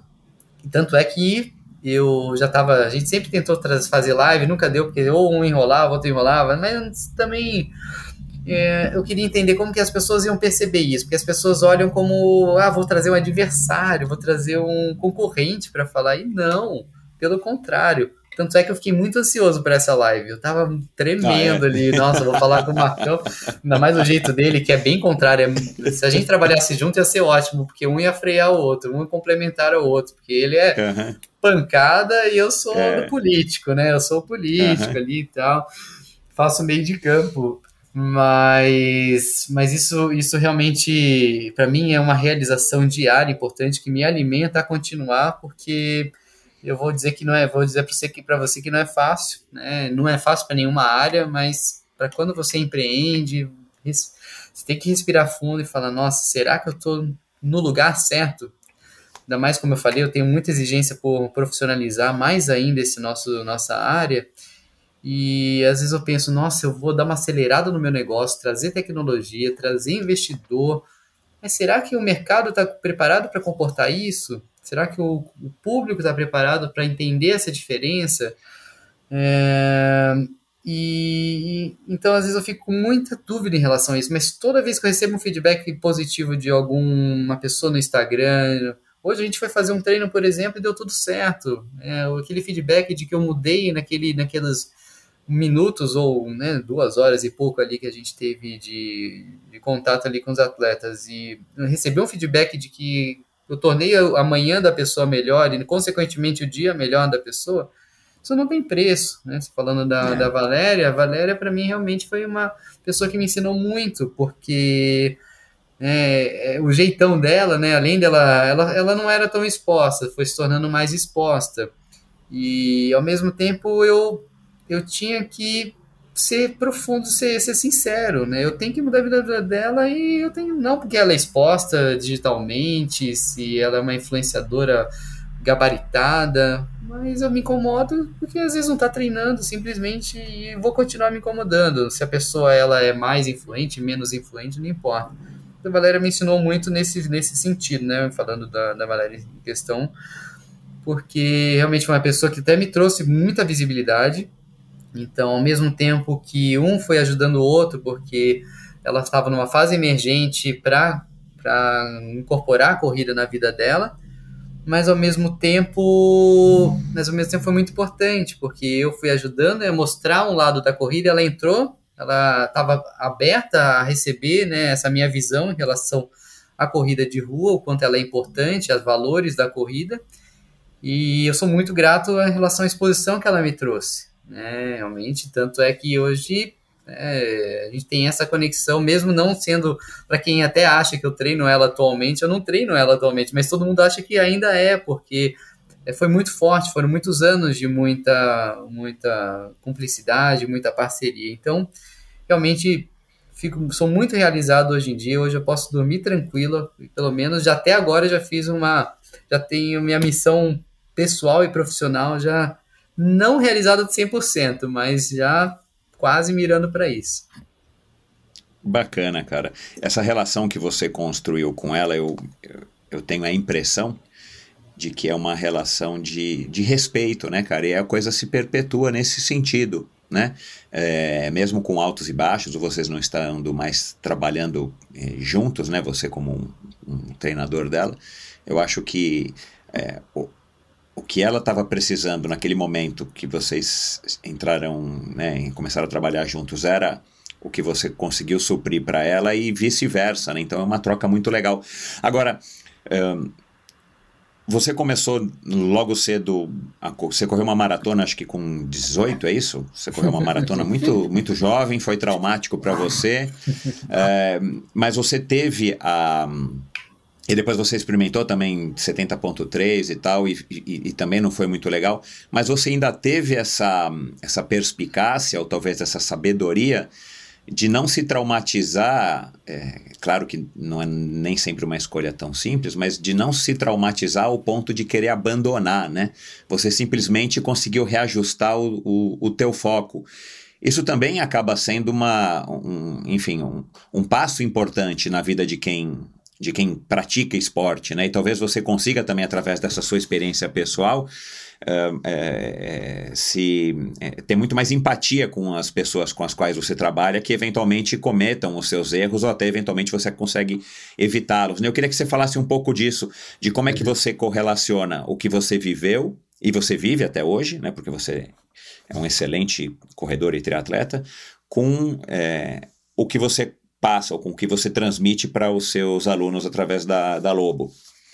É, então eu vou, eu prometo ser breve, senão a galera vai me matar aqui, né, no, no podcast, vai, vai, vai ter que avançar cara, tá no... todo mundo pedalando, o cara tá no busão agora dando aquela cochilada assim, ó, ouvindo a gente, ó, Mas tá uma pode, delícia o papo. Pode avançar pro, pro, pro dá para multiplicar por 5, hoje o WhatsApp multiplica por 2, cada plataforma tem sua multiplicação de áudio aí.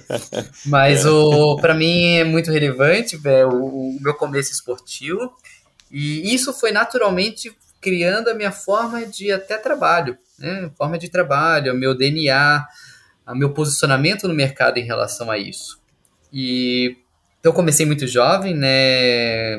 Hoje eu vou dizer que é jovem, antigamente já não era tão jovem assim como a gente já falou, mas eu me considero por ter começado, né, antes do, nos meus 12, 13 anos a nadar. É, era nadador de piscina, não tenho biotipo pelo meu perfil aqui, todo mundo conhece meu perfil. Ah, e tem gente que acha que por, por ser Rodrigo Lobo, tá? Uma curiosidade toda vez que eu vou em evento, já não tem um evento que eu não vou que a pessoa só me conhece do Instagram. E quando olha para mim, vê um magrelo de 1,68m 50, imagina, ó, anota aí, 1,68m, 56 quilos. Quando eu tô treinando muito para prova muito longa, vai para 55. Ou às vezes vai para 57, mas fica nisso aí há anos. E você pensa, aí vem uma 168, 50, vai traçando o perfil. Aí olha, nossa, eu pensei que você fosse alto, forte. então, imagina meu perfil. Nada, nada, nada como ter um bom diretor de imagem, né, cara, no seu É. Instagram, né? Essa agência que você chamou aí, eu vou te falar, viu, cara? Depois eu quero pegar aqui o contato pra mim. Não, simplesmente é, é vídeo. Por isso tem que tomar cuidado com o Instagram, com um monte de outros, outras plataformas aí de relacionamento, Tinder, essas paradas todas, é tudo perigoso. Mas eu tenho, imagina, esse perfil todo tal. Natação em piscina não vai dar. Então deu umas cabeçadas na piscina. Né? Mas era esforçado, foi ótimo, porque eu precisava daquilo, do start. Não, sem falar que natação, é, para quando é- você é garoto, cara, natação é um esporte fabuloso, né, cara? Uhum, traz uma é, série É uma de- modalidade muito saudável, né? Não é cara? tão lesiva, ela traz É. né, muita disciplina mesmo. É um esporte solitário que você nada ali, você precisa ter foco, uma série de benefícios expressivos, né? Todos eles têm o seu, o seu, os seus benefícios, mas a natação realmente tem esses em particular. Mas aí eu, natação em piscina, ia para uns circuitinhos ali de Ibirapuera, na época, circuito HTH, para quem conhece aí, puta, as provas da, da maratona, de maratonas aquáticas da Federação Paulista. Aí comecei para águas abertas, né? Vamos ver se dá para voltar em outros outros áreas, vai fazer coisa melhor, né? Ah, Não adiantou muito não, mas eu pelo menos era tava já emagrecendo, às vezes quando você é gordinho até na águas abertas se dá bem, já tava emagrecendo, não adiantou muito. Aí, aí vamos lá, puta, não, aí fazia um monte de aula na academia, ficava na academia o dia todo, né, fazendo aula de ginástica, cara, eu fazia aula de step, aula de abdômen, glúteo, Ah, é. se bobear, fazia glúteo, nem lembro exatamente, mas fazia tudo. Eu ficava na academia, isso foi muito bacana. O ambiente, o dia todo ali. Eu ficava das quatro, três horas da tarde, porque às vezes dobrava treino. Era, tinha um treino às quatro e uns treinos às dez. Mas porque tinha duas turmas e tinha essa possibilidade de nadar duas vezes no dia. Uhum. Então a gente já emendava na academia, ia, minha casa era perto, às vezes eu voltava rapidinho fazer uma coisa, tentava montar série, fazer as tarefas de, de escola antes, né, para já ficar livre. Então, sempre tipo, fui muito responsável em relação a isso. Primeiro o dever ali, que era a escola, e depois. Aí, né, dando uma pincelada para chegar, só para rapidamente chegar na maratona. Aí, aí imagina, né? Aí vamos lá, vamos pintou vamos um grupo, imagina aquele grupo, né? Para quem sabe, né, né, 90 e pouco, 96, 98, tinha uns pequenos grupos de corredores ali, né? Que se juntavam sempre Uhum. para correr, não tinha assessoria para valer, claro, em São Paulo você não tinha acesso, às vezes não tinha nem tan- tanto essa pegada do digital, da possibilidade do distância, treinar à distância, então as pessoas eram muito mais amadoras, é, autodidatas do que hoje, né? Não, não, e Aí- você vivia no seu mundo, né? O seu mundo era muito menor. O nosso mundo Uhum. hoje é praticamente o mundo inteiro, né? A pandemia tá aí para provar isso, né? A gente descobriu na China, de repente em três meses estava aqui. né? Então você, você achava que era o, o Uhum. mundo, mas era o seu mundo ali da Uhum. região onde você morava, do bairro de São Bernardo. A não Sim. ser que você começasse a viajar mesmo para nadar aqui, correr a, a, Claro. sei lá, uma prova em São Paulo, né? Ou- Aí você ficava sabendo do que estava acontecendo de fato no mundo, mas até então era, era Uhum. muito, muito E pequeno, aí, né? E não chegava informação pequena. de jeito nenhum, né? Então, era um grupo de, corredores que saíam ali para correr sete da noite de terça e quinta, né? já era terça e quinta, né, os dias da, da corrida, e chamou o grupo dos nadadores de piscina ali, aqueles, aquela molecada ali, né? Com Sei. 15, 16 anos, e aí, vamos correr com a gente, né? Aí, né, queria arrebanhar, convencer a academia toda para correr junto. Aí comecei a correr ali e já estava sempre na frente de todo mundo ali, né? Então já tinha uma potencialidade para a corrida, evidente, assim, bem clara. E não, não sofria tanto, né? Não me desgastava tanto. Aí, ao mesmo tempo, já chamaram um- uma pessoa que era mais sênior, né? Um, um- um treinador, no caso, é, eu sempre falo muito dessa pessoa que é o Aguinaldo. É, esse cara me ajudou muito, né? Foi um mentor, mas ele é extremamente prático, vem de pista, do atletismo tradicional. Então aprendi muito a prática do- da corrida com ele. Foi muito importante, assim como o China, que foi uma pessoa muito importante, meu mentor na piscina, né? Veio da natação, imagina, cuidar hoje, eu fico pensando na, hoje ele trabalha com a gente, né? É, já há alguns anos. E eu fico pensando naquela época, cuidar de uma molecada de 12, 13 anos de idade, que responsabilidade, né? De pegar, fretar van. E, e, ele foi muito, muito guerreiro nisso, né? Se hoje eu for pensar, não sei se eu teria essa coragem de arrebanhar esse, essa juventude cheia de responsabilidade, mas ele insistiu, pois foi é. muito importante nessa, nessa, nessa fase. Aí, aí depois eu já fui para eu já fui para para Água da Bela, comecei a correr, né, na verdade. Aí esse, esse treinador já dava os educativos ali na praça, no, na gramado. Hoje, até o gramado que tem hoje já não é mais gramado, né? Já, tanto é que a gente não tem nem espaço para fazer treino técnico nas. Agora tem até os parques agora de novo, mas mesmo assim é, a gente foi, foi ocupado aí pela urbanização. Então, aí a gente começava a fazer treino técnico, começou a correr, vamos fazer uma prova de 6 km, as provas eram da Corpore ali, 98, 99, foi a primeira, as primeiras que eu fiz. E os primeiros 6 km, corrida de Natal, da primavera, para quem gosta aí de corrida das antigas vai lembrar de tudo isso. E a primeira prova de 6 km já corri para 4 por quilômetro, só para você ter ideia. E treinando pouco tempo ali, só correndo ali for fun. Então, ó, pelo menos vamos sair da água que pelo menos asfalto você faz melhor que a água. Então, então. Aí vamos lá, a prova de 10 já meti uns 40 minutos mais ou menos, que hoje é um tempo realmente todo mundo busca, né, que é o, bem perto do 4 por quilômetro, né? E aí para mim já era fácil, mas olha, imagina naquela época, né, você corria com tênis totalmente inapropriado, não tinha nada disso, era tênis que você comprava né, no Teru, em outra, nas barraquinhas ali, nas corridas, na, alguns às vezes até uns você sabe que era falsificado, né, vinha da não sei da onde, é, roupa não tinha roupa especializada, era um short qualquer, comprava na Riachuelo, camiseta de algodão, e a gente foi, foi muito gostoso, assim, porque eu acho que isso me, me ajudou muito a me formar o que eu sou hoje, sabe? A visão que eu tenho do esporte, a importância da base, a importância de começar do zero, que as pessoas não levam muito a sério isso, né? E não tem jeito, não, por mais que a gente tente comunicar, as pessoas são imediatistas e hoje, claro, é um mundo diferente. O mundo não dá para também impactar, não dá para bater e mostrar e querer né, e contra uma realidade muito firme, por conta mudou é. tudo. Hoje tem é. rede social, você tem informação rápida, e eu, eu já quero correr com aquela melhor roupa. Antes eu não é. tinha, tinha acesso só àquilo. Tanto é que aí, né, a gente foi para já fiz a primeira maratona com 17 anos. Ah, e essa maratona foi inesquecível também porque eu sentei na sarjeta, na, na, na calçada, e esperei, sei lá, o que, que, eu vou fazer da vida, porque eu ou vou de ônibus, que não tinha Uber, né? Você não levava celular, ia de Uber ou alguma coisa. Era ou esperava alguma pessoa resgatar, e era no 30 e pouco, na saída da USP. Aí, a curiosidade, aí uma senhora que corria com a gente, ela passou por mim, ela, vamos, Rodriguinho, Vamos, Rodriguinho, nunca vou esquecer da primeira, porque foi muito traumática para mim, né? Aí eu fui, levantei, fui indo aos poucos, voltei a correr, não sei como, foi uma força uhum. divina. Uhum. A gente sabe hoje que é possível, porque você estabelece, hidrata e tal. Mas para mim foi uma força divina ali que me fez voltar a correr fiz 4 horas e 8 por aí, né? E ela me sprintou no final e ganhou de mim na época. Eu nunca vou esquecer também disso. Sentei, eu, eu, sentei no Ibirapuera, chegava lá no, dentro do parque, a prova na época, largava do Pacaembu, chegava no Ibirapuera. E eu, com 17 anos, cheguei e falei: nunca mais vou fazer uma maratona na minha vida. Isso era no 2000, dois, foi em 2000, né? Aí, em 2001, já estava inscrito com 18 anos para fazer de novo.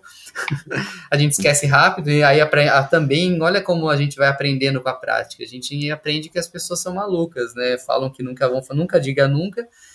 E você consegue entender o que o atleta fala que, ah, não vou fazer mais isso, aí no ano, que, no ano seguinte se inscreve para a prova e já está entrando na, na, na doideira de novo. Aí me inscrevi, foi muito bem, já estava melhor preparado, mais consolidado, né, estruturalmente. Então já fiz 3,20 e pouco na época, 3,30 e tal, já foi realmente melhor. Mas aí, claro, né, comecei a levar um pouco mais a sério a corrida, foi muito importante para mim, eu já melhorei bastante, já comecei a ter ótimos resultados, já comecei a fazer maratonas bem perto de 3 horas, já com um pouco mas mesmo assim dei uma pausa ia dando pausa para maratona, né?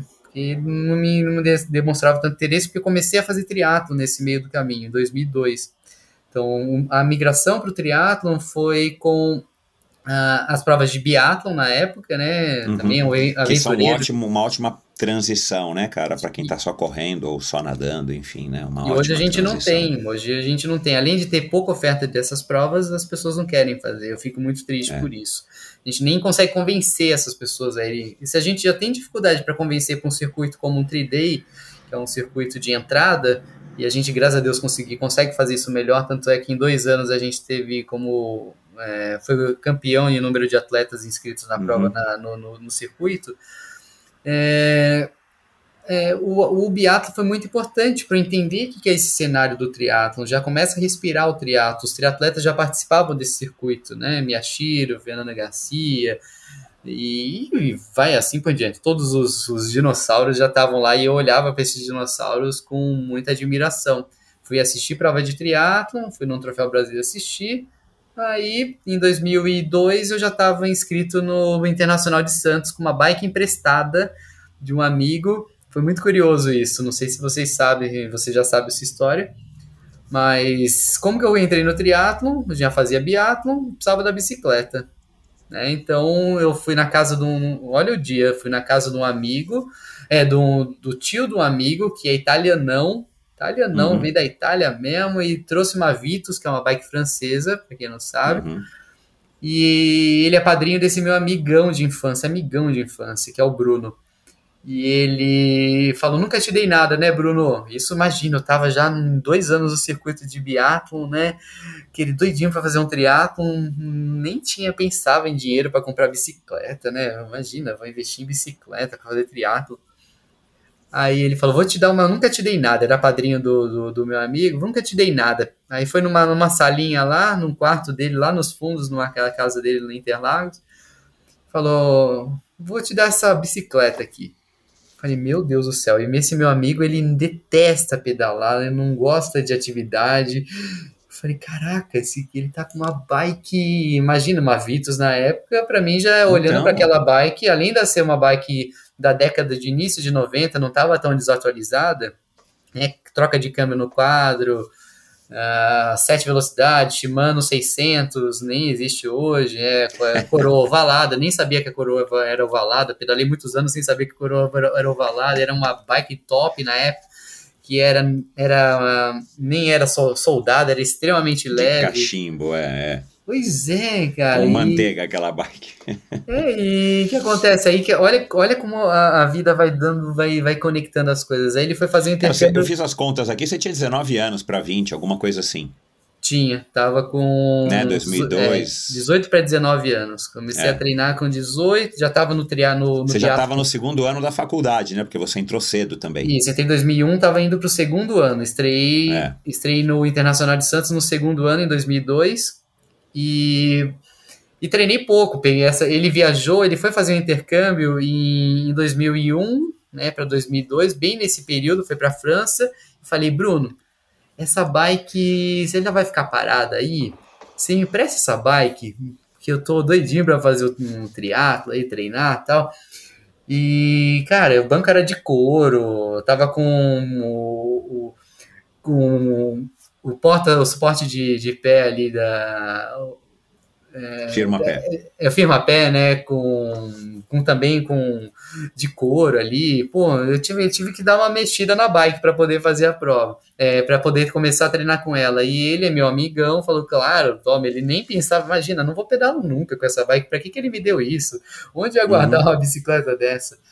Então as coisas se encaixaram.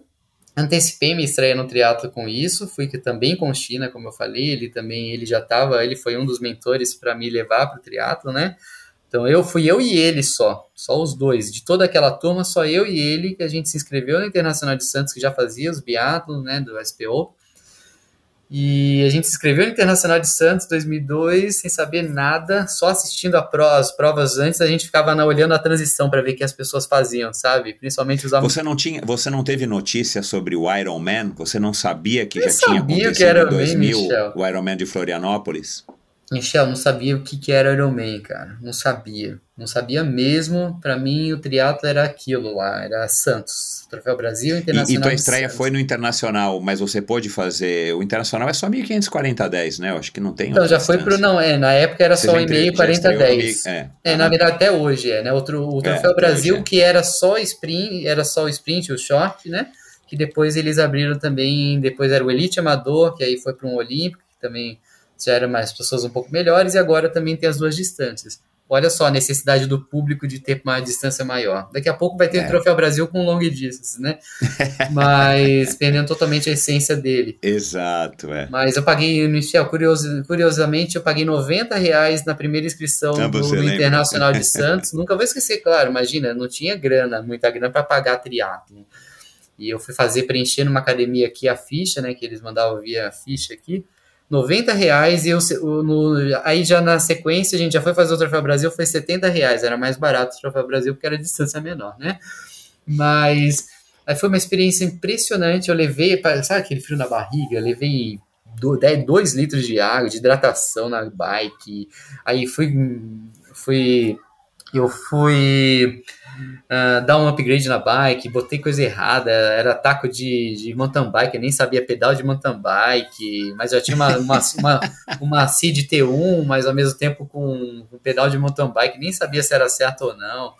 Fui mandar fazer um top naquelas aquelas pessoas que vendiam roupa na- nas feirinhas, que ela vendia roupa de atletismo, é, sabe Ah. aqueles tops? Só não estava Sei, escrito sei. atletismo, né?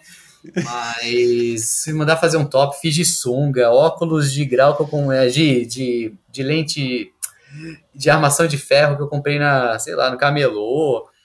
E, então foi muito legal a experiência. Tanto é que eu tenho a bike até hoje, pena que eu não guardei esses outros itens. Mas aí peguei a bike, inclusive logo logo eu vou pendurar ela de novo no escritório.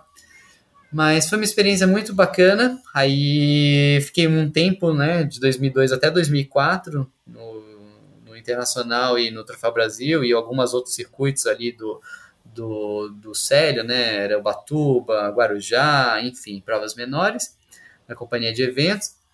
E depois aí fui para Pirassununga, long distance. Não tinha nem sabia que era Ironman na época. Era para mim long distance era a única, todo mundo só falava do Pirassununga, né? Pirassununga Isso, era era era a prova da longa distância, né? O circuito Ironman mesmo não nem, nem eu, imagina, eu nem tinha acesso a isso.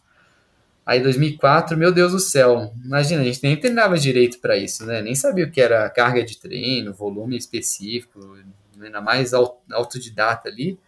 Nossa, como eu sofri, Michel. Eu peguei um, aí eu peguei trauma. Já tinha meio trauma da maratona que eu sofria para prova longa distância, porque eu também era muito jovem, não tinha estrutura para fazer prova longa. E, e, como eu falei, fui fazendo pontualmente, aí dando os intervalos de dois anos, quatro anos tal. Até que depois eu dei intervalo, acho que de 2004, 2005 até 2008 para fazer uma maratona de novo.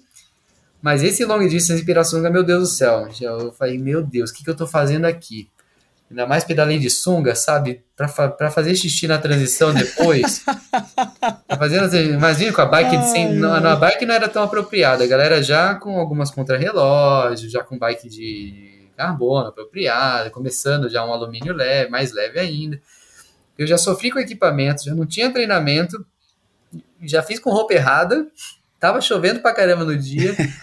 Meu Deus, saí pra correr, não conseguia fazer xixi, porque o canal da uretra, né, ele foi é comprimido e, e já deu ruim ali, eu falei, já era. Coitado. Chega cheia, falei, vou andar, quase, quase andei. Andei, acho que eu não lembro de ter andado em algumas provas muito na minha vida, mas essa foi uma que eu pensei muito em andar.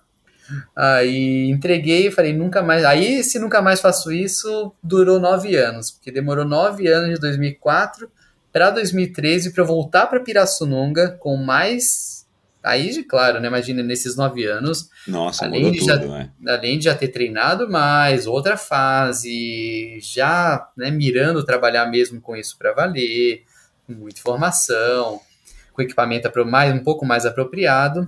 Aí eu me inscrevi porque eu já estava me inscrito no Iron de Floripa 2014.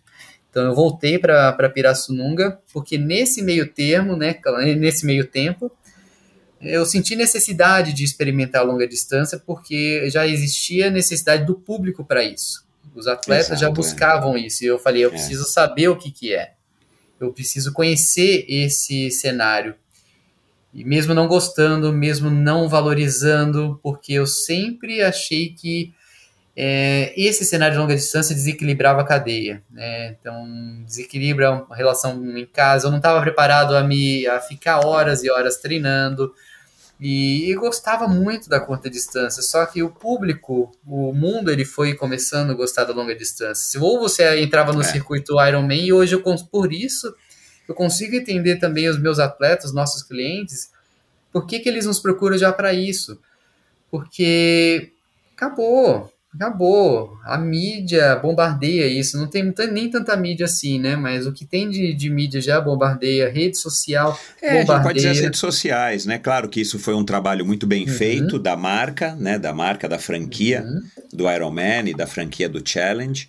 Mas é uma coisa, cara, que, sei lá, alguém, alguém algum dia ou já, de, já devem estar fazendo isso, quem sabe alguém está fazendo alguma tese aí de, de, forma, de, de, de, de final de curso, alguma coisa para entender o que, que houve que, que, que enfim, a, a balança pesou muito mais dentro do triatlon para longa distância do que jamais, né, em 40 é. anos, como, é, como existe gente, o Ironman do Havaí, né, 40 é, Acho poucos, muito né? legal a gente depois um dia pensar até em, em puxar mesmo uma mesa redonda de debate para tentar, de repente, a gente trazer é, conclusões mais assertivas em relação a isso. Tem algumas opiniões rápidas, mas primeiro é o fato de ter um público mais, mais velho entrando na. No, hoje você não tem agarotados jovens como você tinha antes, e não tem é. mesmo.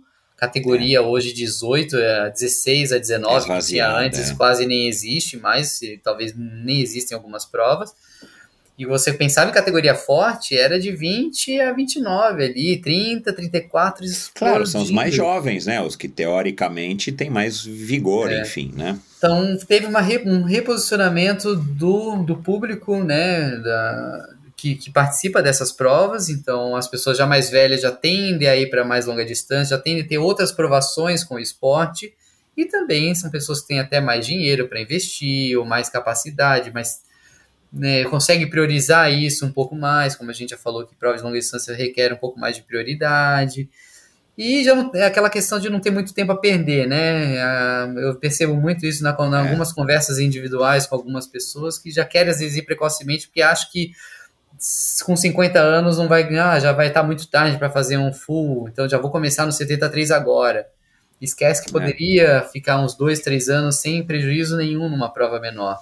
Então, hum, né, uma, fazendo uma análise rápida em relação ao meu ponto de vista, tem esses pontos associados realmente a vários outros que eu acho que seria muito, muito pertinente a gente um dia fazer um. Não, é, é, um, é um assunto que, que, que vai por horas aqui, mas só para a gente uhum. também não uhum. se estender nisso, mas um, uma colocação que muitas vezes eu brinco aqui no, nas minhas conversas, cara, é, um, é uma marca que eu acho que depois da Harley Davidson é uma marca que é a mais, a mais tatuada como marca, né? Uhum. É, nas pessoas, né? Então, assim, por aí você, você consegue tirar uma base da, da proporção que isso tomou. E recentemente, né, muito recentemente, teve o, o primeiro camp do Iron Man, que eu acho que foi o primeiro camp, mas pelo menos foi o primeiro de 2021, uhum. é, organizado pelo Iron Man aqui uhum. do Brasil, é Cara, um, um, amigo meu teve lá, me mandou uma foto de uma amiga dele que ela tatuou o símbolo do Iron Man, não lembro em qual parte do corpo, com, com acho que a inscrição camp e, e colocando lá a data, junho de, de 2021, alguma coisa assim, quer dizer, é, nada contra, mas digo assim, para você ver como que as pessoas valorizam isso, né? E aí, claro, uhum. a gente pode é, filosofar aqui sobre o, o que, que é a noção de valor para cada uma das pessoas, né? Mas é, o que eu acho que é legal, e aí foi o Alexandre Ribeiro, cara, quem me disse isso, acho que foi episódio número 6 ou 10, alguma coisa assim, lá atrás, em 2017, cara, que eu achei interessante, ele falou, cara, eu, eu, eu, eu passei a entender por que, que as pessoas me procuram é, para fazer Iron Man, é, porque, cara, cada um vem principalmente as pessoas um pouco mais de um pouco mais de idade, né, acima dos 30, cara, cada um vem com um histórico de vida, né, cara, com uma com as suas frustrações, com seus problemas, com seus dilemas, com as, com, com as suas questões, os seus fantasmas. Então, assim, é, talvez isso explique um pouco né, desse boom do mundo. O Brasil seguiu o mundo graças ao, ao Galvão, mas acho que talvez isso explique um pouco, né? E quando você começa a fazer o esporte mais jovem, Talvez até muitas dessas questões você consiga resolver e trabalhar numa fase que você não vai precisar é, se sacrificar ou se colocar à prova num Ironman com 50 anos de idade ou por aí, é, para, enfim, para compensar alguma deficiência que você tem na, na, na, sua vida. Mas, de novo, eu acho que aí cabe, cara, por isso que eu acho que todo mundo que quiser fazer Ironman faça, é, mas a responsabilidade de vocês, professores, é, que estão na, na, que são os intermediários entre a vontade desse, desse cliente e a realização de um sonho, cara, é uma, é uma tarefa ingrata nesse sentido, assim, de ser muito delicada. E, e eu ouvi, né, na sua, é, numa das suas conversas, exatamente isso. Você prefere falar, olha, então procura o, o, o concorrente, porque, cara, eu não vou compactuar com isso pelos riscos envolvidos né? Uhum. Não é não é só porque você acredita que não é que não é não não dá para fazer, enfim, você é um cara responsável nesse sentido também, né? Tipo, cara, é risco para tua saúde, é risco para até para o organizador do evento, enfim. É, e aí é óbvio, a gente sabe de histórias e talvez você saiba também Quantas pessoas que não terminaram relacionamentos por causa de um Ironman, ou que não perderam emprego, ou que se deram mal de alguma maneira na sua vida porque jogaram muita energia nessa história do Ironman, porque, cara, demanda, não tem como, não tem como o cara fazer um Ironman nas coxas né? É, digo assim, sem treinar nada, né? Só se o cara for muito já experimentado, o cara vai lá e faz e tudo bem, mas via de regra a pessoa se compromete, né? Então, enfim. É. Aí associa, só para fechar, associa a rede social, que é a questão da, da percepção do público em relação ao que é. você vai fazer. Se você não tiver realmente na nata do negócio, você não vai ter exposição, não vai ter likes. Isso é Gera Fato. frustração pra Gera frustração cara. se você não tem like. Se, ah, vou postar sobre uma prova menor, não vou ter like. A galera gosta, a era do like, né? Então, então, isso compromete. E por fim, né, tem uma questão mesmo de, como você falou, essa coisa do pertencimento da marca mesmo, de estar tá no negócio ali. Curiosamente, a gente também tem até casos de, né, não vou falar em obviamente nomes, mas casos de pessoas que só de se inscrever na prova já fazem a tatuagem.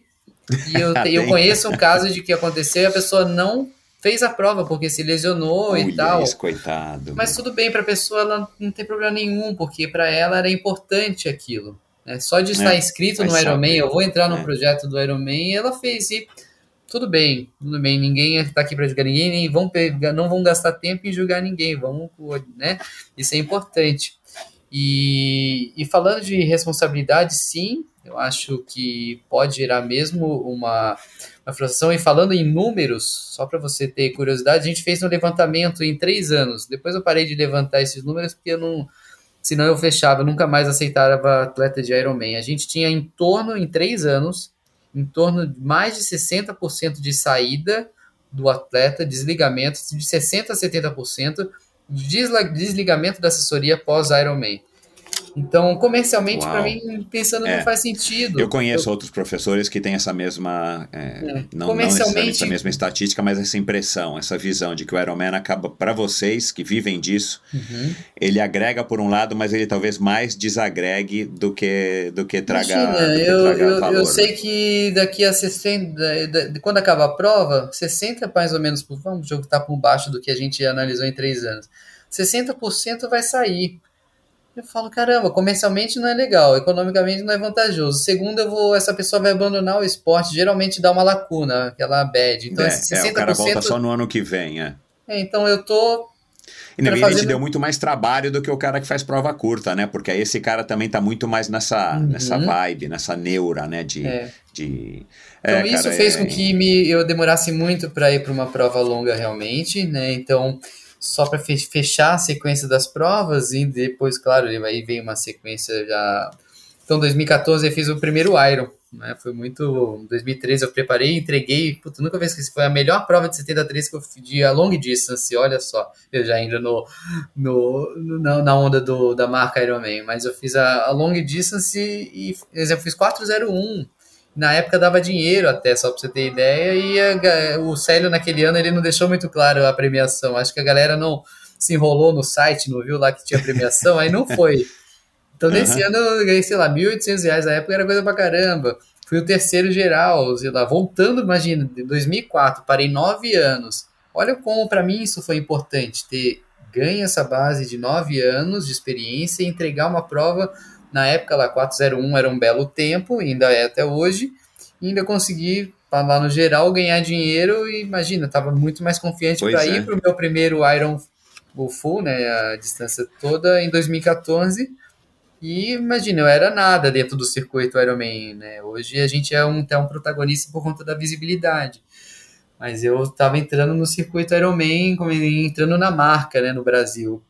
E, e foi uma experiência louca, eu era, eu era um coadjuvante ali, imagina, eu digo Lobo, uhum. a galera já até me conhecia, claro, né, mas nunca tinha ido para uma prova longa, assim, nunca tinha entrado no circuito Ironman, né, seja um 70.3 ou o, o full. Então, para mim, foi, imagina o medo de, após, sei lá, né, expectativa gerada, desde 2002, sei lá, 13, é, até praticamente 12 anos depois de ter, de ter iniciado no triatlon, ir para um Ironman full, imagina, uhum. expectativa desconhecido. 12 anos eu joguei fora esses 12 anos, porque eu tô indo para um desconhecido, para um bicho novo. Vou uhum. matar um, né, quando você no videogame você avança para uma fase e vai pegar um chefão lá no final punk que você não conhece. Então, para mim, foi muito pesado. Foi muito pesado. Muito Mas você medo. curtiu a prova, você se classificou para Kona, depois você voltou uhum. dois anos depois. Mas eu ouvi você falar que, tipo, você nem quer voltar a fazer um Ironman, pelo menos não no, no médio, curto prazo, uhum. para você também não cair nessa tentação de, de, de, de ficar nessa coisa de que é a vaga, para voltar para Kona, que é uma experiência magnífica para quem curte o triatlon, né? É a meca, não importa, mesmo que você não uhum. seja um triatleta de longa distância, você sabe que, pelo menos uhum. se você abrir um pouco a internet, você sabe que, que o Ironman é o, é o berço praticamente, né, do nosso, do nosso é. esporte. Eu vou contar é, só uma curiosidade como é você rápida. consegue se manter distante disso, assim? Então, é muito autocontrole? É, tem algumas coisas que me são, são muito... Porque, imagina, é o anjo e o diabo trabalhando o tempo todo aqui no, no, no ombro, né? Um não puxando, vai, não vai, vai, não vai. Você não tem ideia, Michel. Toda janela de inscrição de prova eu passo, fico numa reflexão muito profunda, porque não dá hoje em dia para fazer prova em qualquer lugar, porque eu não posso ficar me ausentando, vou fazer, galera, uma prova de Ironman, eu tenho que entrar no ciclo de Iron geralmente junto com os atletas, e a maioria dos atletas faz Floripa, hoje, né, antes teve até Fortaleza, mas não teve tanto sucesso, então, pensando em Ironman, eu tenho que fazer Floripa, porque eu tenho que estar em sintonia com os atletas lá, não adianta, galera, enquanto eu tô indo lá para, sei lá, para para Alemanha fazer um Ironman. Não dá, para Barcelona não dá, porque eu não posso me desvincular, sair da, da energia e estou num ciclo de Iron lá para fazer porque eu gosto. Então hoje, para mim, o meu hobby está muito relacionado com o meu trabalho, então não dá para fazer escolhas só porque eu quero. É, então é, são pouco, raríssimas as provas que eu faço porque eu acho maravilhosa a prova. Eu perco oportunidades disso de conhecer novas provas, justamente porque eu tenho que estar naquelas, às vezes repetir várias vezes aquelas que as pessoas fazem porque elas buscam mais. Então, então para mim, isso que me faz ficar distante é, é de fato a fase da vida ainda mais que eu passei. A segunda dificuldade para mim, pelo meu perfil, por mais que eu faça uma prova boa, tanto é que, sei lá, em 2014, na estreia eu fiz sub 9, 858. Então, hoje, pensando em sub-9, realmente são poucas pessoas. Tanto é que 2016 estava uma condição climática diferente, eu não fiz. Fiz 9,13, se não me engano, 9,15. E imagina, já consegui vaga para Kona no primeiro ano, assim, né? E uma curiosidade, Michel, esse daí você pode, pode, pode, pode, pode soltar para a galera. O Galvão hoje em todos os todos os briefings, quando são os briefings presenciais, ele fala: galera, se você quer vaga, a vaga você precisa pegar a vaga. Você não pode ir para pegar a vaga e não pagar. E eu fui o primeiro, eu acho, o Michel. E ele fala sempre disso. A gente foi muito engraçado quando a gente se encontra. Imagina, eu tava entrando no Ironman, nem sabia que era o Galvão direito, como que funcionava esse negócio de vaga, pegar a vaga. Eu sei que eu fui lá, eu fiquei em dúvida se eu vou fazer ou não a prova. Imagina, peguei vaga para Kona. Só que imagina, 2014, outras prioridades, já é uma grana. Não é fácil para Kona. Depois, eu, também, esse é um dos pontos que depois eu só vou complementar porque eu não penso em ir para Kona de novo também. É, Eu, eu, o Michel, eu peguei a, a- Não tinha nem a medalhinha, eu peguei o certificado, fiquei em dúvida, não sabia que eu tinha que decidir antes de pegar o certificado. Peguei em dúvida, voltei pro hotel com o certificado na mão, com o papel lá, com a, a chance de vaga lá para pagar. Voltei pro hotel. Eu não sabia que eu tinha que fazer de rolar vaga, eu tinha que rolar vaga pra pessoa já na hora, que eu não paguei. E eu voltei pro hotel com aquele papel. Aí eu liguei pra Fernanda, minha esposa, falei, você precisa me ajudar a decidir, porque eu, eu preciso. Eu não sabia que tinha que pagar também naquela hora ali, eu podia Aham, pagar é. depois. Tem, é, tem que Eu pagar tenho que hora ali. É, aí beleza. Ela falou, olha, ela falou, putz, vai. Nesse meio tempo que ela falou, vai, curiosamente o Galvão, ele ligou pra mim. Ele mesmo ligou do celular dele. Eu falei, nossa, o Galvão me ligou. E pra mim era o máximo, né? Ele falou, ó, Rodrigo, né? Eu nem era lobo tal, Rodrigo, não sei o que. Você não pagou a vaga, cara. Isso é muito grave, não sei o que. Eu falei, puta, Galvão. Eu tava indo em dúvida, mesmo tendo falado com a Fernanda, né? Com a minha esposa. E ele falou: você precisa vir aqui, cara. Você precisa vir aqui, porque vai fechar aqui. E eu já tava bem um pouco mais decidido. Eu falei, tá bom. Peguei o carro voando. Eles estavam com o computador ainda já para fechar tudo lá. E eu fui paguei a vaga. Então a decisão para Kona em 2014 foi uma decisão difícil para mim, porque tinha uma questão logística, né? Poxa. Foi, foi na fila do banco também, né? Mais ou menos. É, Igual a decisão foi de fazer Você vê que eu sou indeciso, né? Você vê que eu, você vê que eu sou indeciso, né? É, eu sou muito indeciso. Tanto é que para definir, em- em- também já adiantando, eu vou, tô- vou me inscrever, consegui uma chance de me inscrever até para a Maratona de Nova York. Fiquei uma semana tomando decisão aqui. Ainda, ainda fiquei em dúvida. É porque você é um Mas- cara muito ponderado, cara. Aí você fica, fica É. analisando, você quer, você quer ter tudo sobre, sob controle, cara. Eu, eu é. sei como é que é isso. E eu não vou. Hoje em dia, o que mais me. Além disso, eu tenho, eu gosto muito de ir pra Havaí, você sabe. Eu fui em 2018 para fazer até um trabalho junto com, com o Marcelo Ávila, né? Junto com o Trila. A gente Uhum. fez uma ação conjunta com algumas empresas. Foi fantástico. A oportunidade de ir lá assistir, de estar nos bastidores. Então, hoje eu gostaria muito. Não teria problema em ir para os bastidores, porque eu também já participei duas vezes, 14 e 16. Mas hoje a gente tem que tomar cuidado com essa coisa do ciclo Ironman, porque ele é viciante eu tenho medo de me viciar nesse negócio, sabe? E, você não consegue dizer não, é todo ano, porque. E como eu sou ponderado, ele também me ajuda a, a dizer não pro Ironman e a focar em outras coisas importantes. Porque entra Uhum. num ciclo e quem vai pra Kona geralmente vai 5, 6, 7 vezes consecutivas até. É. E se É, você for assim. pensar na, na real, pensa. Quem vai para um Ironman faz uma, uma prova de classificação, entra num ciclo, são 12 semanas brincando aí, vai. E a pessoa já tem experiência, entra no ciclo de 8 a 12 semanas. Ela faz a prova, também tem mais umas 4 semanas de recuperação. E também começa a interferir, eu penso isso tudo numa vida, na- no interferir na vida como um todo também, né? No trabalho, em tudo. Então, poxa, eu tenho 12 a 16 semanas da minha vida ali que eu tenho meio que priorizar um Ironman, por exemplo, do meu ano. Aí depois que você consegue a vaga, e para mim é uma tentação que a chance, graças a Deus, eu consigo ter uma regularidade boa e eu tenho muita possibilidade de conseguir vaga, apesar de hoje estar bem difícil. Uhum. Aí eu vou, consigo vaga. São mais 8 a 12 semanas de ciclo. Vai que seja 8, porque eu já vim no, num ciclo prévio. Vai, eh, pensando em uma pessoa experiente. Quem não é experiente, você pode botar para um primeiro ciclo de Iron seis meses a um ano.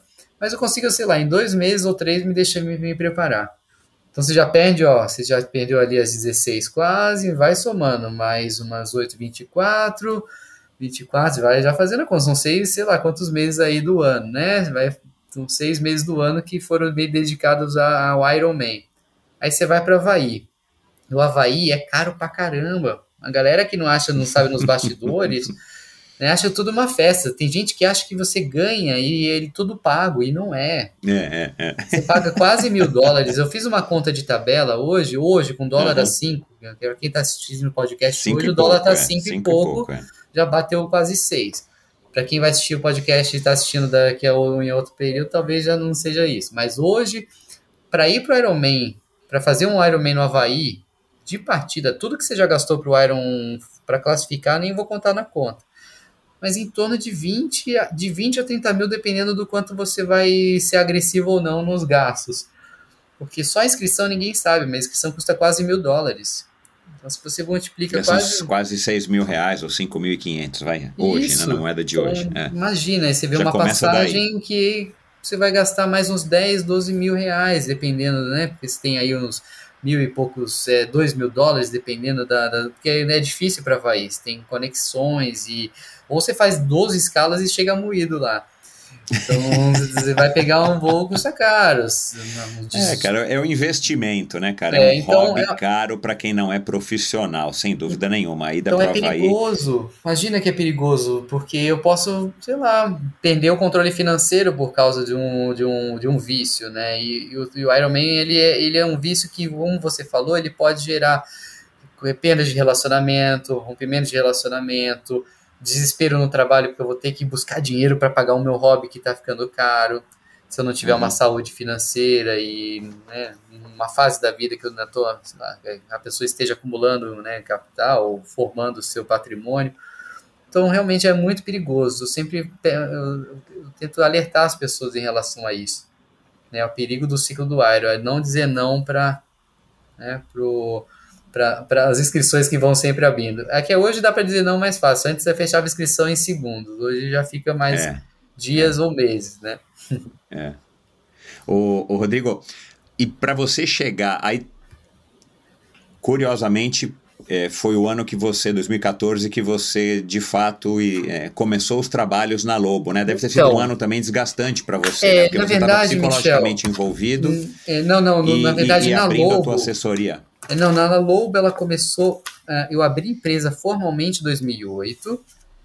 E 2009, ah. 2009 a gente ah, então começou então a operação. Ah, Na tá. verdade, a gente começou a protagonizar no triatlon sim em 2014. Que aí a gente começou ah, tá. a entrar. Então, Entendi. Então, por isso que a Lobo ela tem, principalmente no universo do triatlon, mais exposição a partir daí. Até pela minha participação no, no Ironman. Então, ela foi importante a minha participação. Ah, entendi ele começou a protagonizar. Ah, então não foi um ano tão maluco, porque para minhas contas eu entendi que você tinha começado em 2013 para 2014. Eu falei, puxa, cara, logo no primeiro é. ano, cara. Por isso é. que eu é. pensei, 2015 você não vai, porque, cara, preciso dar um gás na Lobo. Uhum. E 2016 eu volto pro Ironman. E você foi para Floripa e foi de novo para pra Kona, né? Você é. teve duas tentativas e dois acertos, né, cara? É, que 2014, você também acaba só sendo. Curiosamente, eu tava pré-casamento, tá? Casei em 2015. Então, de qualquer forma de qualquer forma, foi sempre na vida ter algum perrengue, né? Não perrengue ruim, mas sempre ter algum alguma coisa que algum projeto. É difícil a gente esperar ter uma situação ideal para você querer realizar alguma dá, coisa, né, cara? Dá. Sempre acontecendo. Agora, enfim, é, de qualquer maneira segue aqui o, minha, o meu raciocínio da minha, da minha pergunta. É, você disse também em algum momento que eu, que eu li ou ouvi é, você falando que, que você deu muitas cabeçadas na Lobo como trabalho, uhum. como, como negócio, até você chegar nesse formato que você está hoje, que eu entendo que, que, seja um formato que você está no controle, né? Uhum. É, é, o, o triatlon e você já falou um pouco dessa questão do Ironman, que acaba né, tirando aí 60% dos teus clientes pós e tudo mais. Mas o triatlon hoje, para você, ele é um bom negócio ou a, a corrida acaba tendo um peso grande também tudo bem, tem maratona, né? No equivalente do triatlon é a maratona, né? Para o corredor, né? Sabendo que a gente tem muito mais corredores do que triatletas. Mas o triatlon é um, é um nicho interessante de se trabalhar. Por exemplo, se tiver gente aqui ouvindo a gente que está fazendo educação física e que pensa em ter uma assessoria, hoje, né? Nós estamos falando no meio de 2021. O triatlon é para você, na sua opinião, um, um, um segmento interessante de se trabalhar? Bom, é uma pergunta muito, muito difícil, muito complexa. Eu não consigo dizer, dar um conselho para que todos uh, sigam ou não sigam, porque é, olha que interessante, existem, eu aprendi muito nesses anos todos, posicionamento de, de marca, posicionamento de uhum. é, definir seu nicho, definir seu propósito, seu DNA e ter os clientes a, com você de acordo com o seu propósito e nichar. A gente precisa nichar. Então, uhum. nichar não é eu tenho triatleta. Eu consigo, dentro do universo do triatleta, nichar um público que vai dar vai sequência com a gente, por exemplo. Vai buscar a Lobo Assessoria. E eu demorei muitos anos. Eu sempre ofer quis oferecer tudo. Vem para cá que uhum. a gente oferece tudo. E a gente passou O que você a... quiser, eu tenho aqui. É, e há quatro anos, mais ou menos, então desde 2017, eu precisei parar, respirar fundo, fazer uma estratégia de comunicação, primeiro definir realmente a linha de trabalho real da Lobo com base no meu DNA, no meu propósito, no nosso propósito, né? Que aqui hoje a gente tem uma equipe que trabalha para isso com base, com, com, sinergia em relação a tudo isso. Mas é, eu queria atender tudo. Performance, iniciante, longa distância, cara, galera para fazer ciclismo. E não dá, não dá, não dá. Assim como até eu, eu converso muito com o Marcos Paulo, ele tem há, há, um, muito, há um bom tempo um posicionamento claro em relação a isso. Não vou para o ciclismo, não vou para não sei o quê, porque não é meu DNA, isso. não é nada e é importante. É. é importante. Infelizmente, as assessorias ficam dando cabeçada entre elas porque elas querem abraçar tudo.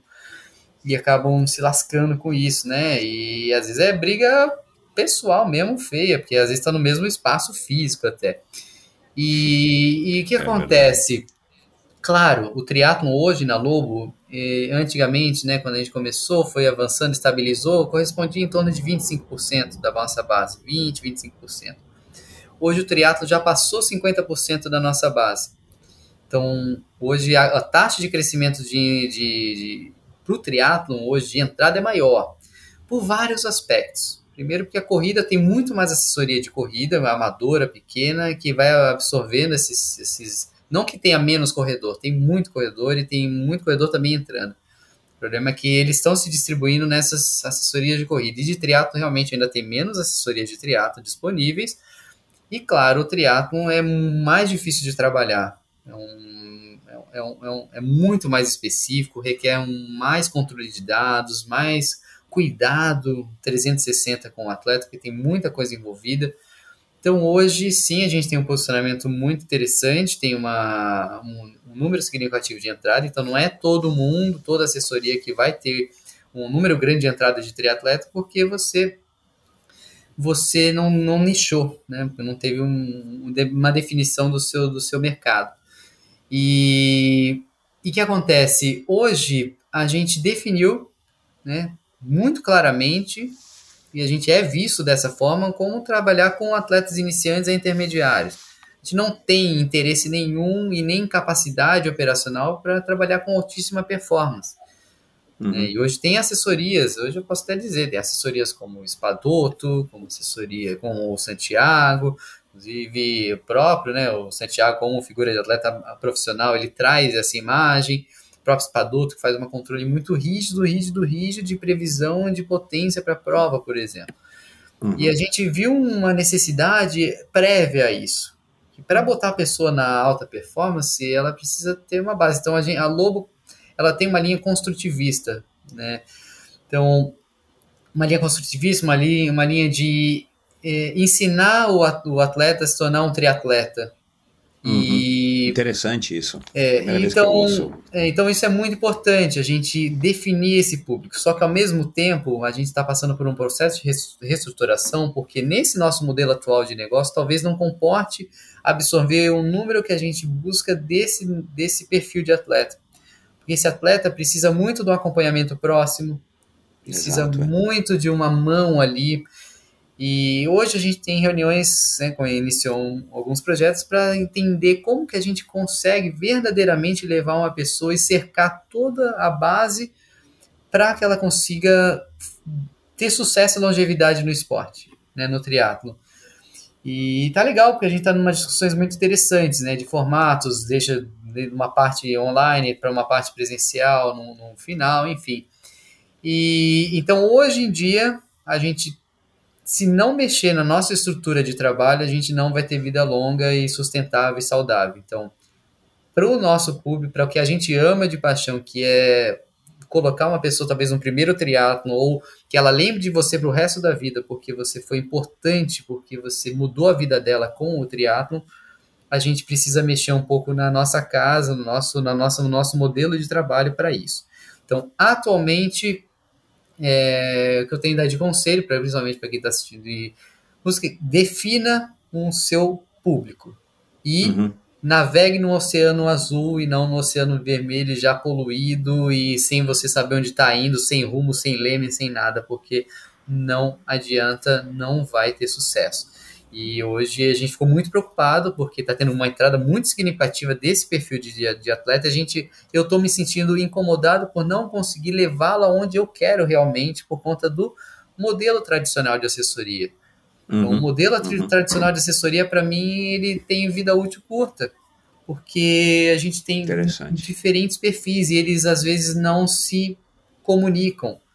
Tanto é que a gente criou um produto chamado Lobotim dentro da Lobo, que é para pessoas, que inclusive é o Belarmino que brilhantemente ele toca, é para justamente poder comunicar de forma diferente com. Eu não posso, por exemplo, é, botar todo mundo, sei lá, a gente hoje tem em torno de 200 e tantos atletas de triatlo, sendo que não são todos presenciais, mas vamos imaginar que eu tenho 200 e tantos atletas ali num treino meu, num simulado. Eu não posso perder, eu tenho que perder tempos diferentes porque cada um está numa fase diferente Exato. é. tem interesses diferentes. Eu não vou ensinar a fazer transição, tanto é que a virada para mim, nunca vou esquecer, foi uma pessoa muito importante chamada até Flávia Bellini, é conhecida aí no já das antigas, foi uma, uma das primeiras atletas nossas de triatlo, inclusive aprendi muito com ela com isso. E, e ela um dia me falou, chegou nos batidores e falou: Olha, eu já sei de transição, você faz o, o seu briefing, um feedback construtivo, né? 10 minutos de briefing para explicar a transição. E se a pessoa já, já assistiu os 10 briefings desse meu, não faz sentido ela assistir de novo, concorda? Então, Aham. a gente tem um problema muito sério. né? o modelo de assessoria atual, com diferente perfil de muitos públicos vindo de todo tipo de, de interesse, expectativas e fases da vida e fases de, de aptidão, é, eles precisam de comunicações específicas, precisam de cuidados específicos e, e hoje em dia, se a gente não remodelar o nosso negócio verdadeiramente, profundamente, muito provavelmente as, as assessorias vão ficar muito limitadas a, a um turn muito grande de, de atletas, até para se entender se, ah, será que eu me dou bem com aquela ou não? Aí vem esses planos fidelizados de um ano que você segura o cara com cheque ou com não sei o que, e o cara quer ir embora porque não, não tá afim, não se identificou com você, né? Não é isso que eu quero. E as pessoas não sabem ainda o que é uma assessoria esportiva. Elas apesar de já a gente já saber porque está 100% imerso nisso e você da educação física e está muito intimamente ligado com todas as assessorias, você sabe de tudo, mas pensa num atleta que começou no universo de triatlo, tem que buscar alguma pessoa para me ajudar. Já que a pessoa vai busca um, de repente uma assessoria que preza muito alta performance e não comunica com o público desse, a pessoa fica tão acanhada, vai para o grupo de WhatsApp e já começa a falar de potência. Ela não tem. Imagina, vai para o grupo de WhatsApp To, e Toda já começa... assessoria tem os, os, seus grupos de WhatsApp também. E ainda, é. ainda, você tem que administrar isso, né? Isso, vai para o TS, vamos falar de TSS, IF, a pessoa mal, mal sabe é, que roupa ela tem que usar para pedalar e se encher um pneu, por exemplo. E, e, a gente precisa dizer não, né? Com base, olha, tanto é que a gente tem que saber dizer não. Ah, eu quero ir para não sei o que, eu quero eu não vou conseguir te oferecer isso. É, ah, eu quero pedalar, eu quero começar a pedalar, mas não vou te oferecer, porque você vai precisar de um grupo de ciclista para entender o que é pedalar, seja em pelotão, para participar de uma prova.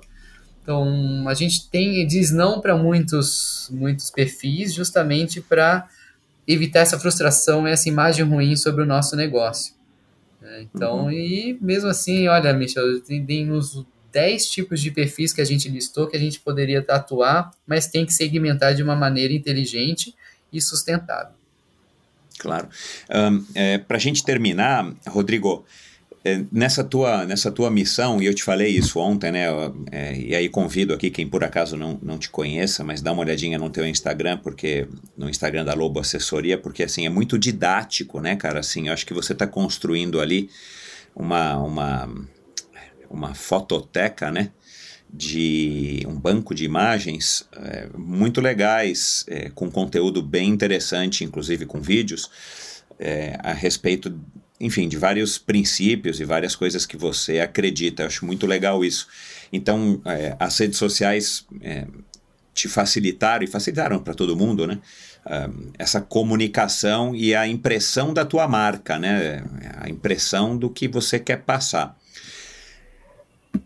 que é lá atrás o que você se propôs a fazer e aquilo que eu, que eu venho falando aqui na nossa conversa, na minha opinião, você faz muito bem. E acaba sendo muito gratificante, claro. É, mas qual que é a parte mais difícil nesses teus anos de experiência de, de, dessa, dessa missão que você se propôs? Assim, qual que é o principal obstáculo que você, há, que você encontra de passar essa mensagem de faça atividade física. Não vamos falar de desempenho necessariamente de Ironman, de, de, de potência, tal, mas assim, uh, uma barreira, um obstáculo que você sente que ainda é difícil de quebrar na nossa, é, na nossa fotografia da sociedade onde a gente está inserido? Na verdade, é uma questão muito simples, né? É, é, é, muito, se a gente for simplificar, é muito fácil de explicar. Que é a real. Porque nesses anos todos, ainda mais, vamos, vamos, vamos trazer aí, né, para um, pro, pro mundo contemporâneo aí de, né, de sedentarismo, e a gente sabe que o mundo está sedentário, o mundo está doente.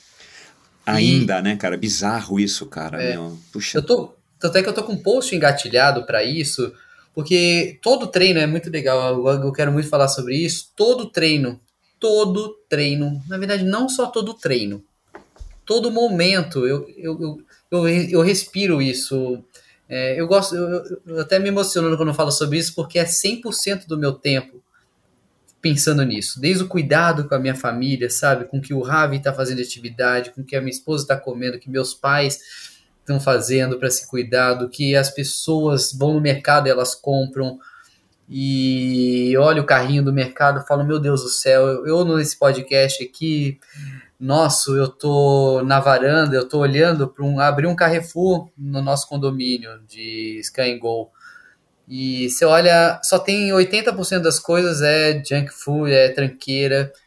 E, e isso me incomoda de profundamente, profundamente, sabe? De ver a sociedade indo para esse caminho que eu em algum momento, mas isso acontece porque eu já vivi esse outro lado eu já vivi esse outro lado, e ter vivido esse outro lado, ter passado por esse outro lado, mesmo no momento que é, talvez eu não fosse tão reflexível porque eu era criança, para adolescente, mas eu vivi o outro lado e eu vi o quanto é bom viver esse lado, o quanto é bom acordar todo dia bem, como é bom acordar todo dia com saúde, com, com energia para poder fazer o que eu quero, mesmo ah, eu tenho preguiça, eu tenho cansaço igual todo mundo, todo mundo acha que não, esse cara é galáctico, já nasceu assim, não. Eu tenho, imagina, eu fiquei muitos anos da minha vida comendo tranqueira, tendência a engordar.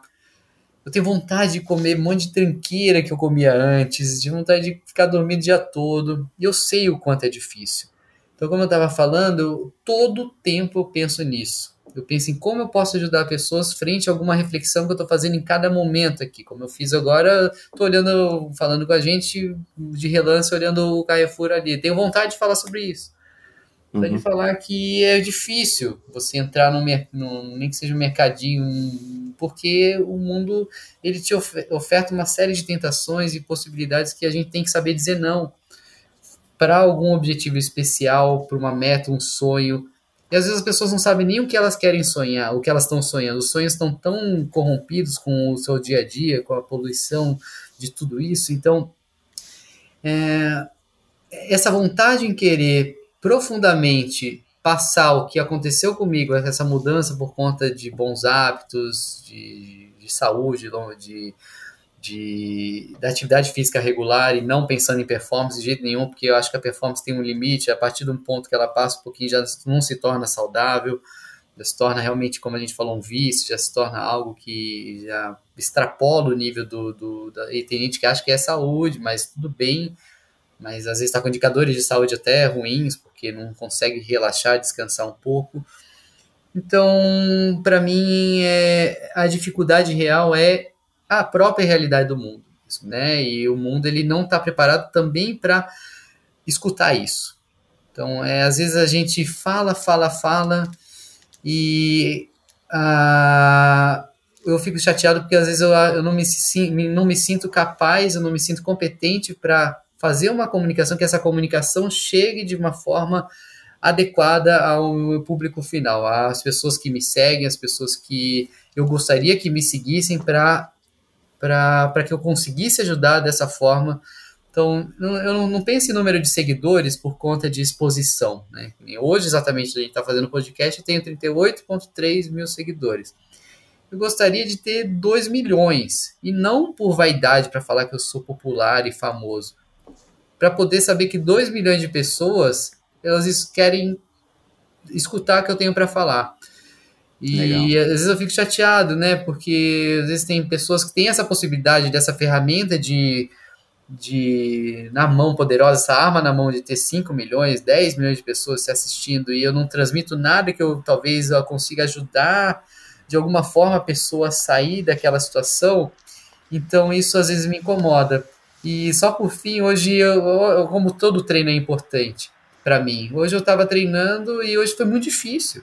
Muito difícil. Acordei 4 e 15 da manhã. Na, eu comecei a ver na nossa lista de chamado dos atletas já dando baixa, porque os atletas, a gente faz uma lista de WhatsApp com meio que com chamada ali para o treino. E tinha, sei lá, 18, 15 atletas lá hoje, que é dia dos namorados, a gente levou isso em consideração, no final foram 10 ou 11, vai. Por aí, né? Em torno de 12, vai. Mas teve, tiveram umas baixas. E eu fiquei pensando, cara, é muito difícil. É muito difícil. E como foi muito difícil pra mim, é muito difícil pra todo mundo. Eu já tenho um post montado na cabeça, só não postei hoje porque eu já fiz o post de manhã. Mas o post é o título não é fácil. E não é fácil, porque se fosse fácil, eu não eu não estaria aqui. Não teria nessa necessidade, não, não faria Uhum, sentido a uhum, minha Verdade. a minha participação. Então não é fácil acordar cedo, não é fácil abdicar de tentações, não é fácil encarar os 11, sei lá, 12 graus, sensação de 9, com neblina, frio e, cara, vontade de voltar o tempo todo.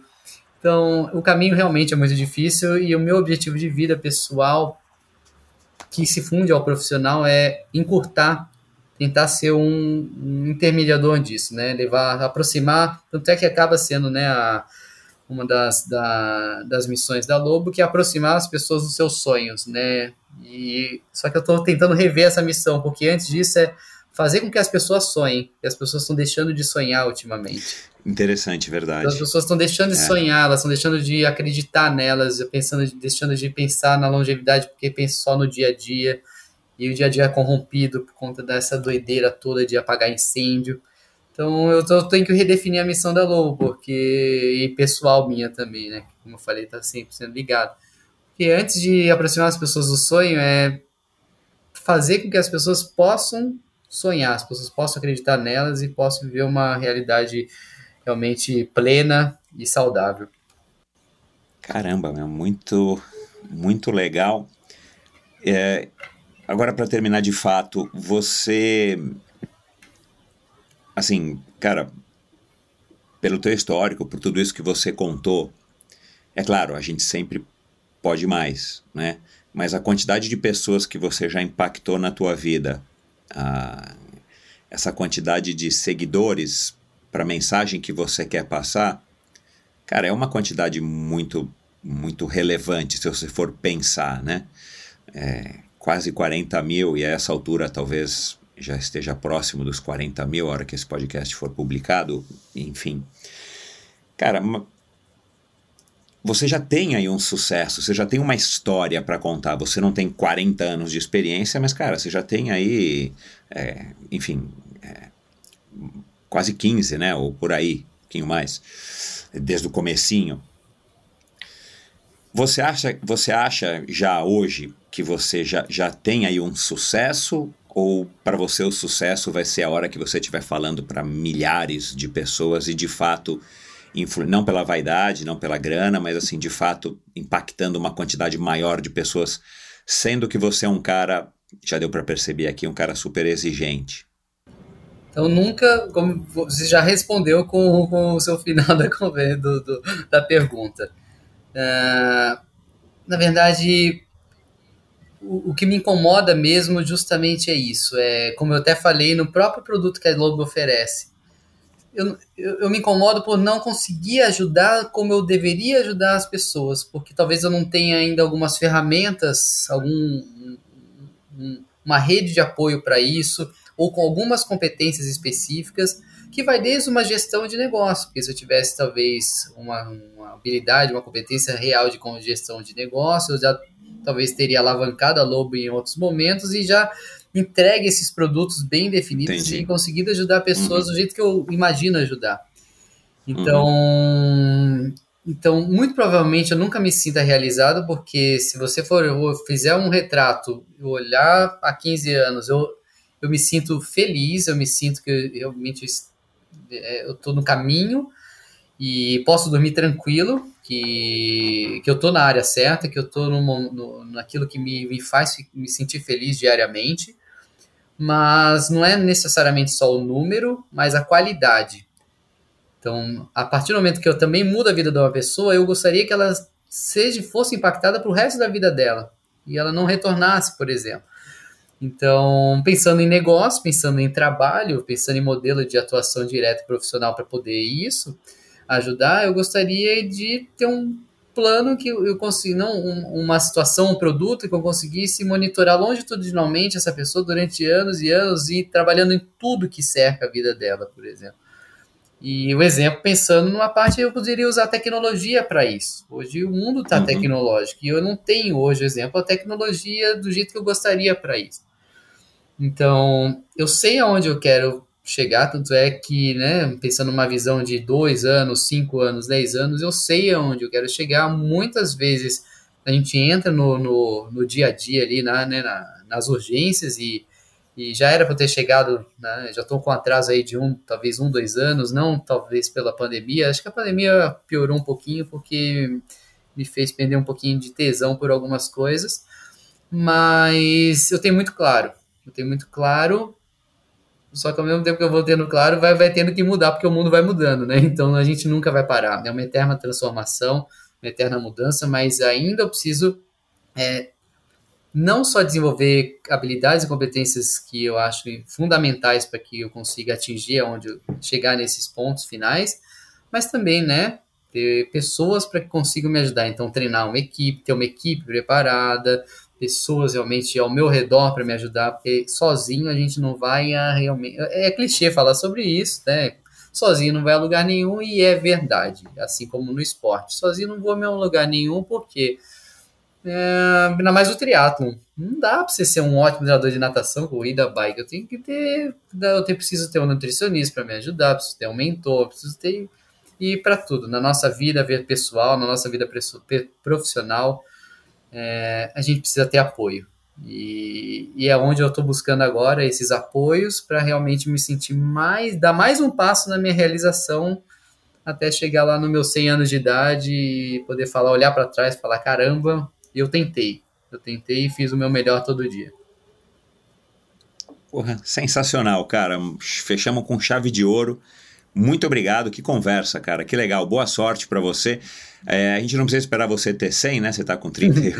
não, eu só tenho que falar uma coisa. Primeiro, é uma, eu quero ficar muito feliz de ter participado, porque ah, desde 2017 eu, eu falo, caramba, e hoje está sendo uma realização para mim fazer parte. Tanto é que a gente cara, tentou agendar algumas vezes, não conseguiu, mas por vários motivos. Primeiro, pelas pessoas, pela pessoa que você é, uma pessoa que eu admiro demais pela sua Você é uma enciclopédia e essa enciclopédia se dá pela sua competência, por você saber ouvir também, além de tudo, você sabe ouvir. Imagina quantos episódios e você, em, nessas duas horas e pouco de gravação que a gente está aqui, você ouvir profundamente as pessoas. Uh, isso, é, isso não tem preço, tem que tirar o chapéu. São poucas pessoas que conseguem fazer isso, parar e ouvir profundamente, estudar a vida da pessoa. Então, parabéns pelo, por isso que você faz, Obrigado. me surpreende demais.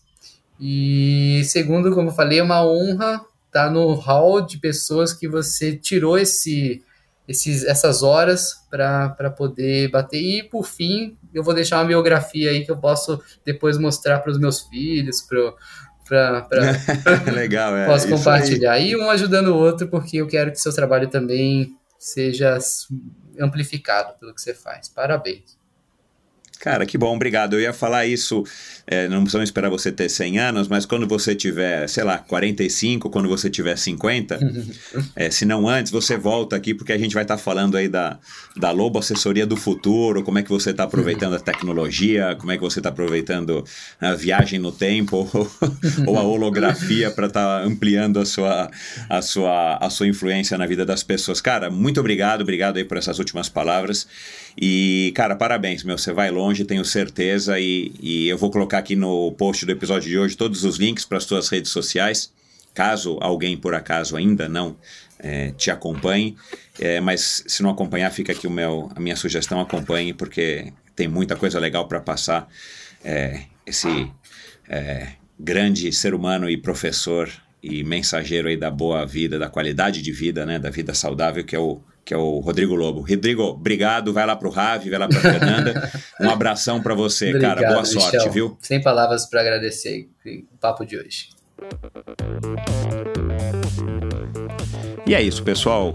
Mais um episódio do Endorfina Podcast, mais uma figura aí de que merece todo o meu respeito, um cara espetacular com uma história legal, com uma visão, uma visão bem interessante a respeito da missão dele, do esporte em si.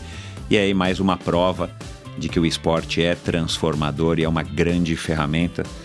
Isso já é clichê praticamente aqui no Endorfina, mas enfim, sempre vale a pena estar falando, porque como disse o Rodrigo agora no final, a gente sabe que não é a maioria das pessoas ainda, aliás, é uma minoria que acordou para essa realidade do esporte, para entender o que, que o esporte significa, é claro, independente do nível, independente da modalidade, simplesmente como um, uma, uma necessidade né, quase que biológica que a gente teria que ter, né, o que a gente tem, mas nem todo mundo sabe disso.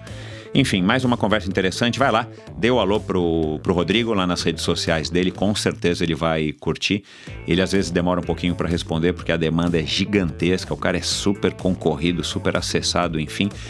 Mas dê lá um alô para ele. A gente falou aqui divers, de diversas pessoas que passaram pelo Endorfina, aliás, o Belarmino virá ao Endorfina em breve, se você está se perguntando, se você está ligado aí no Triathlon, Belarmino sim virá aqui ao Endorfina em breve.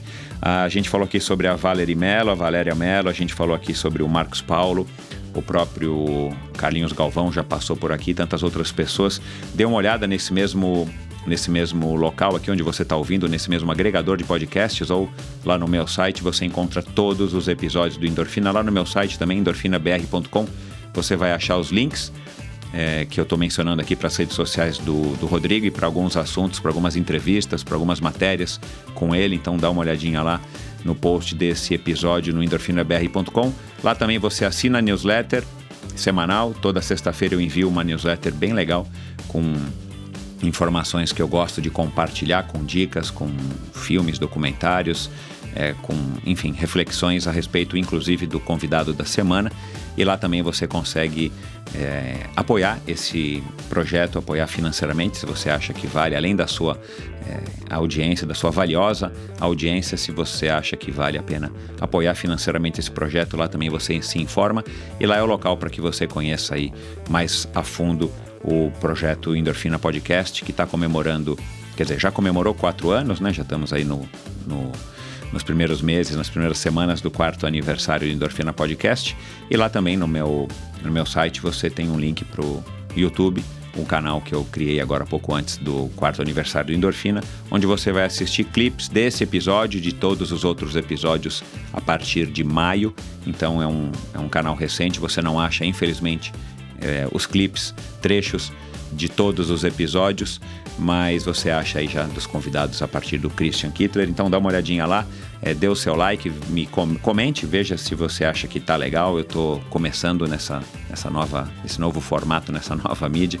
Então, para mim, está sendo uma nova experiência. Então, eu fico muito grato se você deixar lá o seu comentário, se você me ajudar a espalhar o Endorfina também agora pelo YouTube. E é isso, até a semana que vem. Boa semana a todos. Na semana que vem, mais um episódio sensacional. Também já está gravado, muito legal. Você não perde por esperar. Até lá. Valeu. E eu quero agradecer aos patrocinadores do episódio de hoje, a começar pela Bovem Energia. Bovem, há uma década fornecendo energia e gerando resultados para consumidores do Mercado Livre. Quer ser livre? Fale com a Bovem, energia que inspira. Saiba mais em bovem.com.br e através do perfil no Instagram Bovem Energia. Esse episódio também foi um oferecimento da Supacas, a marca californiana de acessórios de ciclismo de alta performance, patrocinadora da equipe profissional Bora Hansgrohe de ciclismo. Eles fabricam fitas de guidão, luvas, meias, suporte de caramanhola, selins e uma grande variedade de acessórios bem legais. Encontre os produtos da Supacas nas melhores lojas do ramo e siga o perfil oficial da Supacas no Brasil em ultracicle no Instagram. Esse e todos os episódios do Endorfina Podcast são editados pela produtora Pulsante. Obrigado por ouvir esse episódio do Endorfina. Acesse o endorfinabr.com Vá no post do episódio de hoje para conhecer um pouco mais sobre o meu convidado e alguns assuntos abordados em nossa conversa. Lá você ainda encontra todos os episódios do Endorfina. Siga o Endorfina BR no Instagram e confira imagens inéditas e inusitadas dos meus convidados. Participe enviando comentários e sugestões. Se você curtiu, colabore assinando o Endorfina no seu agregador de podcasts preferido e compartilhando com seus amigos.